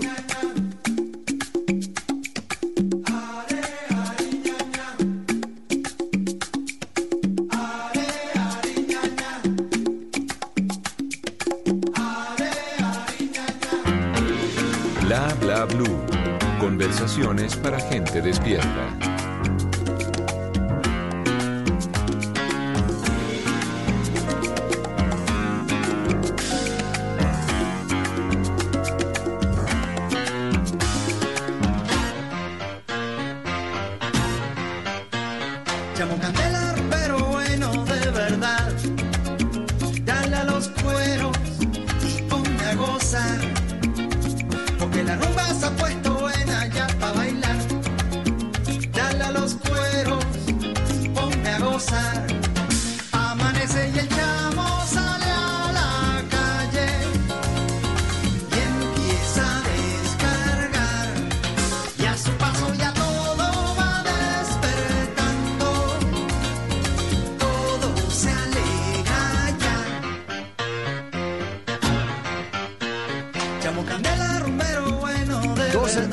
58 minutos. Queremos agradecerles a todos nuestros oyentes eh, por su sintonía, por habernos acompañado esta noche y dejar que también los acompañáramos y que Bla Bla Blue sea parte de todas sus noches en estas noches de pandemia. Estamos aquí acompañándolos. Ya llevamos más de un año y medio al aire acompañándolos siempre de lunes a jueves de 10 de la noche a 1 de la mañana. Queremos agradecerle a Jorge Cao, señor actor, señor actor, nuestro invitado en la primera hora, a arroba soy pucheros, que nos inspiró una nueva sección que funcionó muy bien y que la vamos a seguir repitiendo para que ustedes nos cojan el hilo. Leímos el hilo de un trino maravilloso que escribió y además eh, hablamos de apodos. Nos, también nos mandaron apodos nuestros oyentes. Sí, Salomón Abello dice que un amigo que era muy flaco le decían media vida. Diana Roballo dice que en el colegio había una compañera que le decían Diana Roballo, una compañera que en el colegio le decían menudencias porque era solo patepescuezo. ¿ah? Y Leida López, un señor de periódico en el barrio que vendía periódico, que escojo le decían el dólar porque caminaba y subía y bajaba, subía y bajaba, subía y bajaba. Bueno, ahí estaremos explorando buenos, buenos hilos de los que se arman en Twitter para que nuestros oyentes pasen noches aquí agradables al lado del equipo de Bla Bla Blue. También le agradecemos a nuestro oyente, a Marco Antonio, que se comunicó con nosotros. Pinedita, mil gracias. Mil gracias por su trabajo, por su cariño y por hacer las cosas con el corazón. Gracias. No, con mucho amor, Mauro, Simón, a los oyentes. Me acabaron de escribir que si repetía lo de la línea de créditos que dije. Es www.avanzalineru.com. www.avanzalineru.com. Ahora lo pongo en mi Twitter, arroba la pinedita. Eso, Y adicionalmente, lo que también dije en la pirinola, lo que dije en la pirinola de los hoteles para ayudarlos a, los- a estas gift cards, también lo voy a Ah, publicar bueno. en Twitter. ¿Listo? Arroba Bueno. la pinedita. Buena idea, buena idea. bueno. Don Simón Hernández, habíamos hablado que nos iba a contar de cuánto costaban las hamburguesas, pero guardamos para la otra semana. Guárdeme el precio de las hamburguesas en Colombia. sería? No, no, una, no, hombre, quiten esa grabación. Simón, Simón, el real Simón, no ese, no ese. El cómo sería. De una, yo se la guardo porque le tengo selección de hamburguesas en Bogotá, Cali, Medellín y Barranquilla. Ah, no, Descripción, que- carnecita de pollo, caldito Ah, de no, ministro, lo que quiera. Lo que le digas, pégalo, pégalo, socio, pégalo. Bueno, el señor que está poniendo ese pocotón de audios, el que pone la música y el que trata también de hacer las noches divertidas, se llama Ricardo Acevedo, que le mandamos un abrazo muy grande. Y él se pone esas churras ahí a que le griten porque en la casa lo tienen el vea. En la casa sí lo ponen a barrer, allá sí no le hacen barra.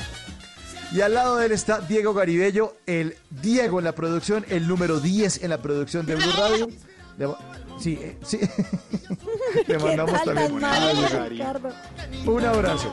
Un abrazo para todos nuestros oyentes. Nos encontramos a las 10 de la noche en Bla Bla Blue. Ahora te escuchamos en la radio. Mi nombre es Mauricio Quintero. Feliz resto de madrugada. Chao.